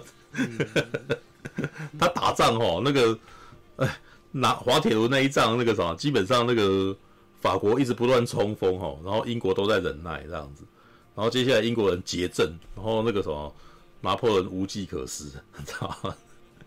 对，不过那个啥，根据事实啊，就是去找资料，就大概发现说这件事情是的确有发生过，但是呢，当时的情况是，并不是拿破仑本人不在那边，不知道该怎么解决，是拿破仑手下的将军不知道怎么解决这个问题，对，所以导致他在那边浪费了非常多的军力这样子，然后呢，后来找到解决方法的时候，那个啥，曾经传信请拿破仑支援，因为他自己手下的兵已经不够多了。然后拿破仑讲说：“他以为我手上有多余的兵力吗？”哦，诶，这句话后来发现田中芳树在《银河英雄传说》直接照用，哎，然后，然后在那个什么亚姆利扎会战里面呢，呃，毕点菲尔特曾经跟莱因哈特讲说请求支援，然后莱因哈特说：“难道他以为我手上有可以变出兵力的王的那个什么的魔术吗？” 对，好吧，对，直接拿来用，哎，OK，好。这也代表《银河英雄传说》的那个打仗的那个战术方法，仍旧是属于拿破仑时代思维，平面战斗法，知道吗？就完全是那个就没有宇宙空间的这个三度空间的那个思维，完全是平的。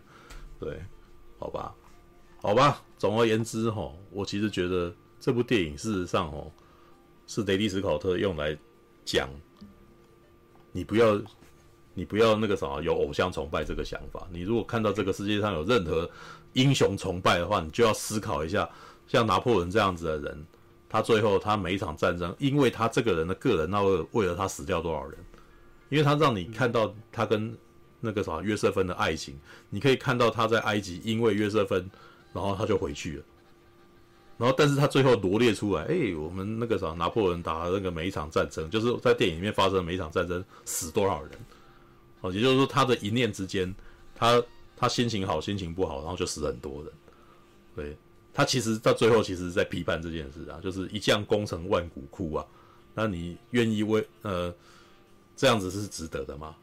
哦，当然了，这部电影其实基本上就是雷利·史考特他想要讲的事情哦。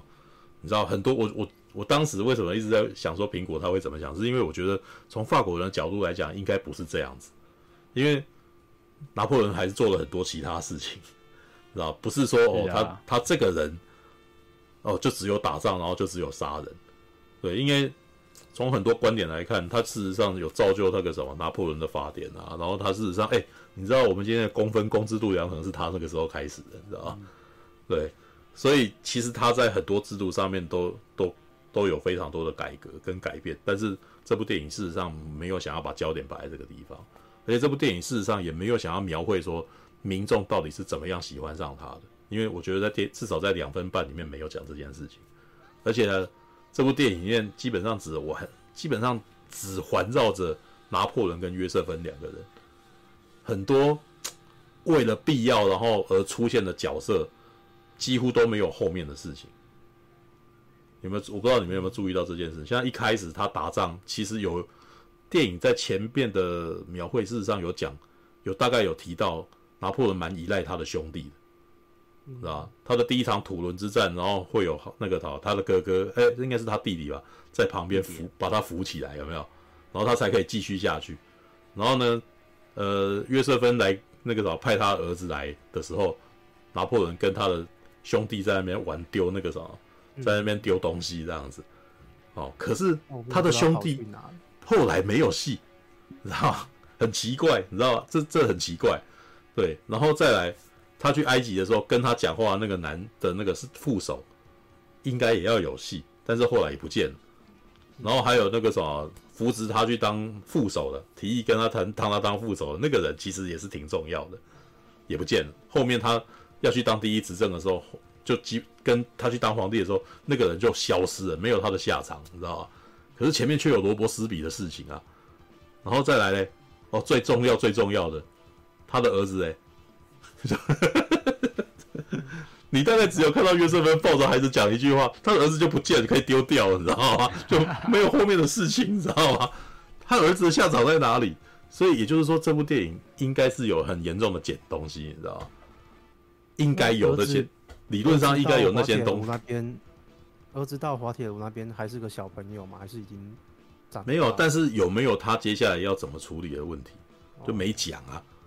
这这都是很奇怪，就是，但是我其实只能说，我只能够假设应该有拍，但是呢，为了要电影上映，你只能够两分两个小时几分，那大概最重要的就是。要留最重要的东西，其他部分就大幅度修剪，这样。于是这些枝枝节要枝枝节节的人全部都不见了，知道吧？你可以想象那个什么，大概就是《三国演义》哈。我如果两个小时半要讲完，大概就只剩下曹操做什么？曹操打仗这样，然后那个什么夏侯惇，然后那个张辽啊，就是在旁边站在旁边而已。然后可能有必要的时候让他讲一句话，然后就不见了，就没有他的戏这样子的感觉，你知道？毕竟拿破仑他这一辈子大概五十几岁。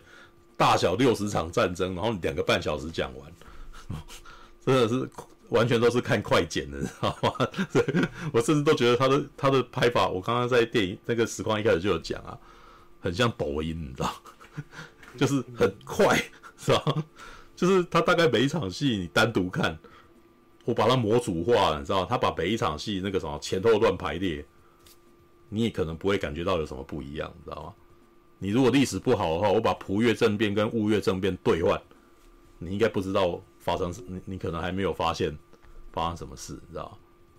对，所以他必须要按照那个年表，那个几几年的时候发生什么事情的时候发生什么事，然后有一些像那个什么拿破仑骑着驴子有没有在冬冬日里面哦寒风里面骑着驴子？为什么？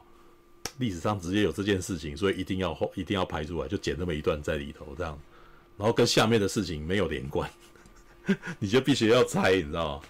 所以很跳跃啊。这是我觉得哈，这部片，呃，苹果觉得说这部片冷漠的其中一个原因。当然还有一个，我觉得个人觉得那呃，雷伊斯考特的拍片习惯变了，你知道吗？他其实我从他的访问就可以感觉到，他说他大概可以一个人操控四到八部摄影机，就这种这种拍法很有效率又很快，但是呢，我觉得他在调度上面其实就会变成比较没有人味，知道？那你可以回头去思考，呃，回头去对照一下克里斯多夫诺兰哦，大部分的戏都是一镜而已，都是单机在拍。然后你就可以感觉到单机的情感张力很强，啊，因为因为诺兰他很努力，就是他全神贯注的调度那一集，你知道？所以你可以在那一集里面看到的情绪的力量很厉害。但是你可以，但是当那个什么雷迪斯考特这样一口气四到八集的时候，你就会觉得有一种冷眼在旁观事情的感觉。他很快，他拍片很有效率，但是我觉得那个演员哦，跟演员磨戏哦的那个。情感也就是就没那么多啊，所以他的情感面不会那么重。虽然他该做的还是做，但是你总是会觉得有一种，诶、你我把事情该做的做完了，然后我们可以走的那种感觉。啊，效率。当你一旦讲究效率的时候，就比较没有那个重点，就比较模糊。大概是这种感觉吧。对，这我觉得这是这有好有坏啊，是吧？但是我真的觉得有，如果讲个比较难听的，你知道？雷迪斯考特开始变成非常最顶尖的二组导演的那种感觉，因为二组就是这样拍片的，知道那个爆破什么的，好几头镜头，然后弄完，哎、我们今天该拍的都拍到了，这样回去剪。对，可是通常文戏文艺片的导演最在意的，事实上都是情感的部分，都会在那边磨那个戏，你知道？我我都在怀疑拿破那个什么雷迪斯考特是不是比较不磨戏的，知道？他他早年比较明显的状，像我们之前看《银翼杀手》的时候，不是就有人讨论说那个哈里逊福特感到很痛苦吗？为什么导演都不来教戏啊？对，那时候就大概可以感觉到了，就是雷迪斯考特事实上注重画面、注重视觉啊，但是对于人人呐、啊、的表演部分，他比较偏向于找找一个超厉害演员，然后让他演出我觉得可以要的东西，然后就收了的那种感觉，知道吗？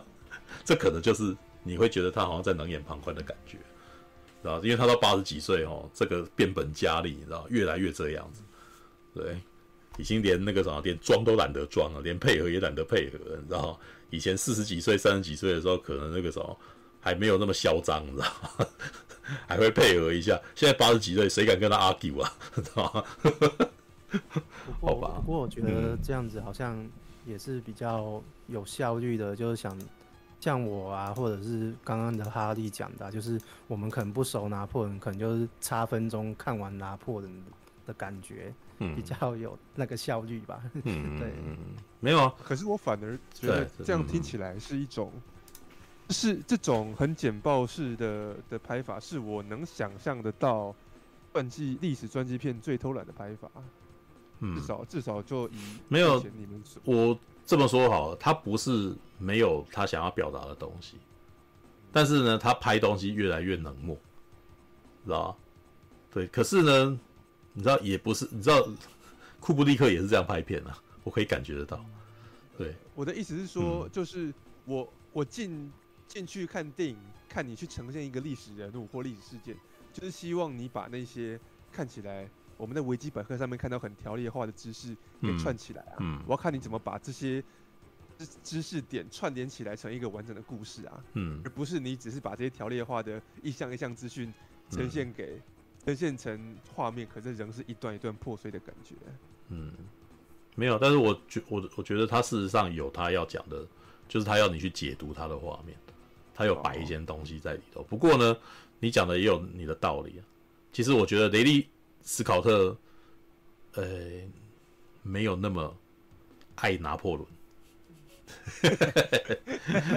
对，比起来哈，他的电影里面，他比较爱异形，他比较爱那个《绝地救援》里面的麦特戴蒙，是，对吧？他比较喜欢他，所以麦特戴蒙在里面那个什么自我。在那边自我营救，然后躺在车子轮子下面，突然间开始感性的时候，他会捕捉，他捕捉的很认真，对吧？然后他你你在看普罗米修斯的时候，你看到麦克法斯宾达在那边，呃，那个什么端详的时候，你会觉得这场戏的情感力很强。虽然麦克法斯宾达是冷着一张脸，可是他的，哦，那你可以感觉到那个镜头充满了爱，你知道吗？对，可是他拍拿破仑，哎，干，我们来嘲笑他一番吧，啊，的那种感觉很重啊。对，也许，但是那个时候，我觉得那个时候我会把它留到四个小时。如果真的四个小时版本会出来以后，我会再观察一次，看看怎么样。对，也许我到时候会发现点不一样的事情。也许他比较喜欢约瑟芬，知道。哦因为嗯，不是说被剪掉很多都是约瑟芬的戏。对我自己觉得四个小时的东西应该有一些他认他在意他认真的东西，可是嗯，可能在在整部片他觉得那个啥，他必须妥协，所以他拿掉。对，因为像王者天下，我觉得也有类似的情况。王者天下，我可以感觉到雷利斯考特的情感是在那个女生身上。不是在奥兰多·布鲁身上，你知道？然后甚至呢，我觉得他在连恩·尼森身上也放比较多，还有那个医院骑士团的那个那个谁啊，陆演演陆平的那个男人，就是在在《王者天下》里面有一个那个什么过来跟奥兰多·布鲁讲一些事情的人，你知道？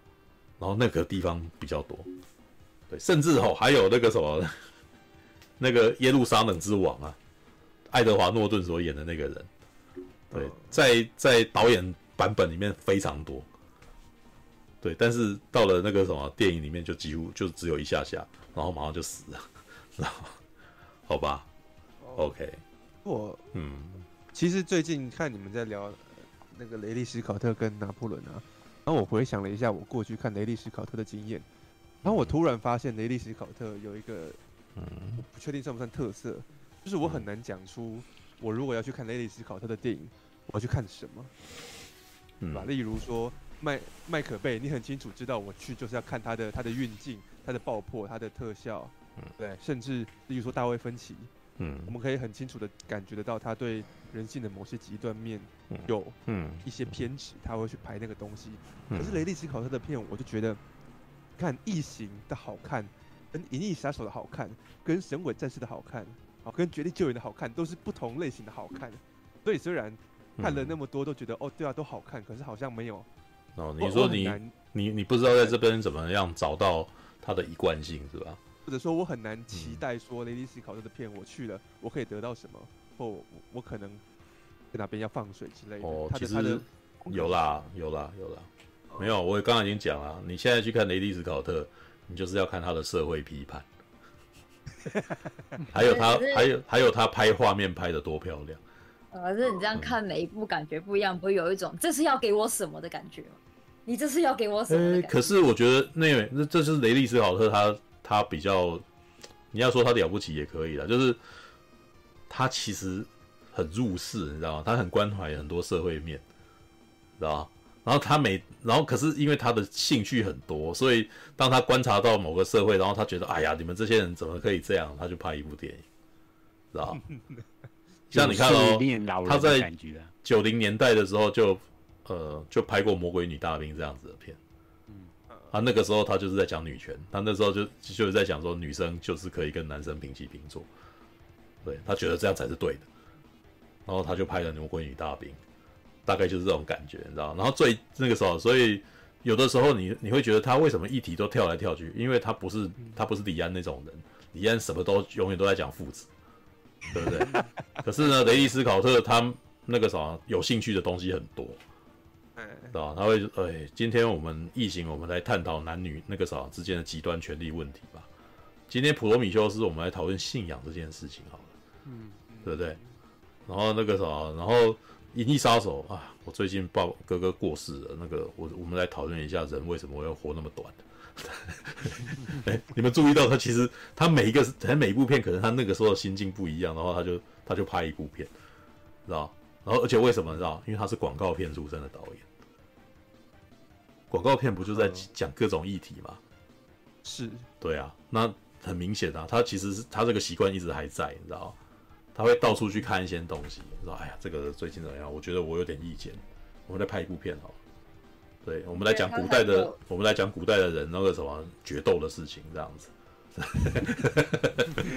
我觉得，我觉得他很有那那个那个那个年代的英国人的，就是就从那个年代活过来英国人的感觉。就毕竟是你知道是创造出 punk 这种音乐的国家嘛，嗯、你不觉得他就很有这种感觉吗？我有感而发，我现在要，我现在要要做出一个我的东西，好，你们就看吧。他，我觉得他就是八十几岁了，他还看起来很像是一个很激烈的年轻人那样愤世嫉俗的感觉。他还是很，他还是很胖，就他整个人还是很朋克。对，我觉得他他一直都很尖锐啊，他一直都很，不愧是那个年代长起来。他说我我很有我的意见，对，而且我觉得我是对的，你们都是错的。对，所以我要拍一部片，那个证明我是对的，你知道吗？你们都必须要听我的话。他他就是那个态度，你知道吗？所以你看他每次被访问的时候，他讲的话也都是很类似的。你还记得曾经不是有人问他说：“请问你要不要放那个什么？对于漫威电影那个什么最近超级英雄电影的那个老是拍不好啊，老是失利有什么感觉？”然后他的反应，因为他们没有找我像我这种人。你看，他最近也有一段也是，我也觉得哇干那个雷迪斯考特真的有够那个人，你知道吗？说。诶、欸，我都觉得可能是记者特地问他的，你知道吗？然后你觉得鬼店怎么样？我觉得鬼店拍了一团糟，我操！他有讲，他就是讲这件事啊。我说我们都不知道他灯光怎么搞了一团糟的，你知道？然后他讲哇干，你知道吗？雷迪斯考特，你你讲话真的很呛，你知道吗？就是在美国呢，可能那个啥库布里克就是大师啊，你知道？但是那个雷迪斯考特眼中没大师，你知道吗？再大师也不过我啊！看，我 我真的觉得他他已经是这种态度了，你知道？对，好吧。可是有的时候你又不知道，你也你也我也觉得他还的确有他的资格自傲，你知道？看拿破仑这样子，那个场面，对你你也真的说，这个世界上大概也剩下最后一个人会这样做这种事，因为他之前有讨论过啊，就是大概从三百壮士开始之后，就那个啥真人拍摄大规模的场面的。的那个什么的导演就已经越来越少了，就取而代之就是三百壮士这样子的东西，用合成的，对，然后可是他很不喜欢，我还记得他在那个《银翼杀手》的那个导演讲评里面还聊到三百壮士，他觉得三百壮士那个，呃，他不喜欢了，是吧？但是他有承认说那是一种形式的，那一种形式是一种形式的艺术呈现方式。但是我个人不会做这种东西，对。那我就觉得他已经算是很委婉的觉得三百壮士很不错，知道吗？哦，对啊，他没有说三百壮士烂啊，他会讲库布里克烂的，知道吗？因为因为库布里克还没活着啊，柴克没有我我其实觉得他的意思就是说，如果换做我来，就不是这样拍啊。对，但是我我那时候觉得，后来我再看一下异形，我觉得看异形事实上有几个幕就是很诡异啊。对，但是他是说他他其实很不能理解为什么要在这么亮的地方要拍的这么亮，你知道？哦哦哦。对，啊，你光是看他自己在拍这个异形里面，他在太空船里面跑，那个那个光线很层次，那种很暗，很轮廓跑出来，你知道？你就可以知道雷迪斯考特想要拍的东西是什么样。这也是那个什么有回答你之前讲说。古装片看起来都暗暗的。哦。其实你今天讲的那个，我才比较听懂你说的层次是什么。嗯、就是，就是你说雷迪斯考特的片，他不会特别去标出重点，他会把很多细节一起呈现出来。嗯、我我现在才听懂你说的层次是那件事情。我讲的层次是光线层次、远近，然后还有人排列在那个地方。他的东西其实不是，好吧。如果你看诺兰拍东西，他他的东，我觉得可能是真的是他们视觉的那个学习的不一样，你知道吗？诺兰拍的东西重点很明显，然后焦很浅，你知道吗？你看欧本海波是不是这边一直跑那个焦，然后在他眼睛那边？可是雷迪斯考特的电影焦很深，那你可以看到后面好几个人，你知道？为什么？因为那整个画面都是他要讲的事情。你最好把它定格好好看清楚，你知道吗？对，对。可是那个什么，诺兰拍片就很聚焦啊，就常常就是那几个人而已啊，对不对？他偶尔会有大场面啊，但是他的大场面你也可以感觉到他很很用力啊，啊，比如像天能啊，有 有一边人跑出来，另外一边人在倒退，你知道吗？就是要让你他要很用力的让你看到这个画面有很奇怪的这种的现象在改变。嗯，可是。要看雷利斯考特的的画面就你要更费力一点。他的每一个东西其实都有，他都摆了好多东西，然后很多东西事实上都有意义在里头，你知道，都有一点都有一点刻意的，他要告诉你一些事情啊。呃，有有那个什么，日本有有一个类型的电影，事实上是走这个的。哎，嗯，那个什么，而且还是前几年我看到那个叫做那个大都会，手冢治虫的大都会。哦，对，嗯，你如果去看手冢治，就是那个动画了。你如果去看那个动画电影，你就会感觉到哇，我看的好累。他他他常常在一个画面里面有差不多东西在动的，你知道吗？然后每个东西，然后每个东西都每你你你如果仔细只观察，你把重心观察到那最左边，你会发现左边的那两个人在干什么。可是啊，这可是这个画面才几秒过去，如果你只看左边的人在干什么，你就看不到右边的人在干嘛。所以你只好再倒退回来看另外一边人在干什么，你知道吗？就是他的电影，你最好看好多遍，你最好多看几遍。然后你每次你会发现，每次看你就会发现你会看到不一样的东西在里头，因为你没有办法像这一次两个小时三十几分，我也只能够看个大概而已啊。对，就是有的时候整个东西的那个什么的描绘，他插插了好几个人在里面做一些别的事情啊，干。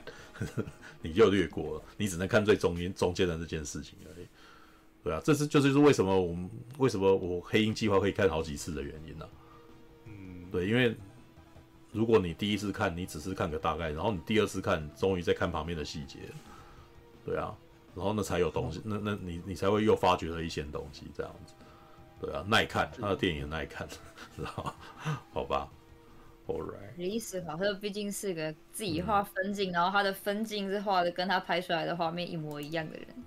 而且那个啥，那是因为那还是我会知道这些，还是因为有去看他的一些幕后，你知道，他的幕后事实上你可以发现，他的一些视觉发想是来自于一幅，可能会来自于某个画、某一幅画、某个油画，知道吧？像《银翼杀手》他，他他的那个什么的发想就是一个人坐在咖啡店里面。然后很寂寞的感觉，嗯，然后那个画面我后来印象颇深刻的，你知道，因为那个蝙蝠侠的画面看起来也跟那一幅画超像，就是那个那个什么新的蝙蝠侠啊，最最近这一部，那部叫什么？那就是蝙蝠侠，那就就蝙蝠侠，就是我们那个天能的罗伯劳伯派金森的蝙蝠侠，他他的那个就是那种感觉。然后哦，还有汤姆克鲁斯的那一部那个什么？诶、欸，那部叫做什么？那个几个字？四四个字。对不起，对他那个叫做什么啊？就是什么任务？诶、欸，什么瑞什么瑞奇？那个什么？瑞奇？不就不是？对、神隐任务啊？哦，神，对不起，对啊，终于是 很难记片名啊。杰克里奇，杰克里奇，神隐任务二。神隐任务二的一开始的预那个啥，有一支预告片，你知道？然后他坐在是他坐他的背影，然后坐在那个一个酒吧里面，那个画面也跟《银翼杀手》的发想的图是一样的。哦，对，但是我要讲的是，雷迪斯考特事实上是从画来做视觉发想的。嗯，像那个什么《Gladiator》，就是《神鬼战士》，他也是来自那个什么。是他的发想画面也是有一幅油画叫做《斗剑士》，嗯，从那个画面来，然后他接下来从那个画面发想出整部电影的视觉，对，然后这可能可以回答哈利为什么说哇，他怎么可以把巴巴洛克时代的那个油画的那个东西视觉化出来？因为在一开始就是先从画开始，对，好吧，我我等一下有机会我会找出那两幅画给你们看，对，然后还有那个我一直后来都觉得。屌的是那个、决斗的人，他一开始的第一部片，哦，这是蛮有趣的事哦。决斗的人哦，讲的事情就是拿破仑时代的事，他的第一部电影讲的故事，事实上就已经是拿破仑时代的的那个氛围了。不过那部片呢，是聚焦在两个男人，就是决斗，就是决斗这件事情，就是他先从呃这两个人在一开始是怎么出怎么怎么交恶的，然后。决斗以后，然后没有分出胜负，然后接下来后来过了十年以后，然后两个人都已经大了，然后变成军官，又又碰到，再决斗一次，然后电影里面总共有三次决斗，但是有趣的点就是电影到最后决斗赢的那个人放过了那个放过了那个输的人，那个一直不断挑决斗的人，然后输输的人是哈维凯多演的，然后里面最后一场戏是他很疑惑为什么被放了，为什么被放下，因为他明明决斗就输了，可是最后安排了一场很长的戏，就是他走走走走上山头。走上山头以后，然后在太那个什么阳光洒在山头底下有两条河，然后河一左一右，知道吧？然后那意意思就是说你要走哪条路，感觉起来这个画面直接用画面带，你知道他的背影，然后看他走哪条路这样。然后我后来，我一开始没有感觉，只觉得这画面超美的，你知道？直到后来有一天我看到一幅画，感这幅画不就正好就是决斗的人最后的背景吗？他应该很明显就是拿那幅画的那个发想，然后最后把它拍出来，你知道吗？就是学美术的人就是这样处理方法，就是他看某幅画，然后觉得那个什么在电影里面可以把它呈现出来，然后像画一样。然后这是我觉得雷利思考的最厉害的地方，他可以把把所有的那个画面看起来美得像一幅画。对，对。我觉得学学美术的人，呃，嗯，应该是说从美术经验出来创作的的人。通常不会有偶像，嗯，因为他就是他自己的偶像。然后，通常我们创造一个东西是就是为了要定义，嗯，定义嘛。不管是数学家拿空什么拿集合逻辑什么的，他就是要用他们的方式去定义他们理解的事情。那，嗯，那如果是美术的人的话，他他做视觉的，他一样会想要拿他自己善用的东西去定义他要的东西啊。嗯，所以创造者的出现，他本来就是，他就是为了定义自己，然后每一个人都可以是创造者，嗯，因为每个人都有不同的方式去定义这个世界的观点。哦，我找到这幅，嗯、我找到这幅画了，对，对，那个什么，当时有把它 po 出，有有在粉砖上 po 出来，对。陈勇要说什么？我说你你说学美术的人不会有偶像，那那请问哪一个领域出来创作的人会有偶像呢？没有偶像就是商业商业所所塑造出来的，啊，不会说他真的会有谁是我的偶像这样子。他可能说我是被他给哦，我是有影响到，但他不会把他拜成偶像啊。我是都没有听过人家这样跟我说。哦哦，呃，要看，嗯，有有些人有可能也是迷弟啊，然后 迷弟是什么？迷弟就是粉丝啊。粉丝大粉，对啊，All right，好吧，好了，好了，好了，差不多了，已经三点三十五分了。对，那个什么，还有人要补充，没有要补充那个什么，今天就这样子哦。因为已经有一个人死在我旁边，那个你看，对，他已经躺在那边很久了。去睡觉？他已经睡了，他是他早就睡了，你知道吗？去躺床睡啊？对啊，就是已经太熟了。对，好吧，那个什么，感谢大家今天还还醒着。对，那个什么。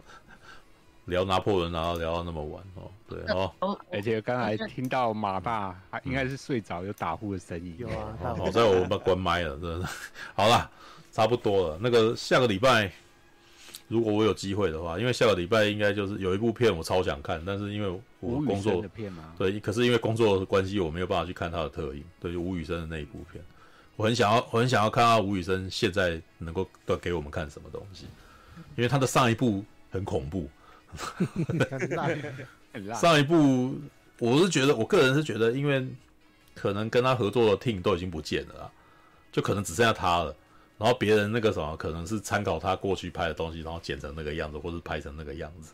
可是就是觉得好像火候只剩下三四成的那种感觉。对啊，这一次我觉得你知道吗？他当年的 team 应该也已经不见了，但是这一次的 team 感觉起来是大卫雷奇那一边的人。就是对，就是捍卫任务的，就是捍卫任务的那那那批人啊，来弄的。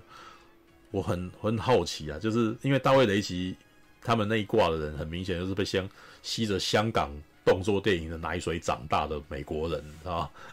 然后他们也，你看，你看那个什么，大卫雷奇后来拍的《子弹列车》，你就可以感觉出来很成龙，你知道吗？对，就在那边，喂喂，哎呀，好痛啊，这样子。然后他们还有另外一挂的人，就是史查德·斯塔赫夫斯基啊。硬桥硬马的打到最后那样子，他们不是同一挂人吗？他们是同一挂人，但是他们两个人的风格，风格你可以感觉起来是有走到两个，有有走走走不一样的。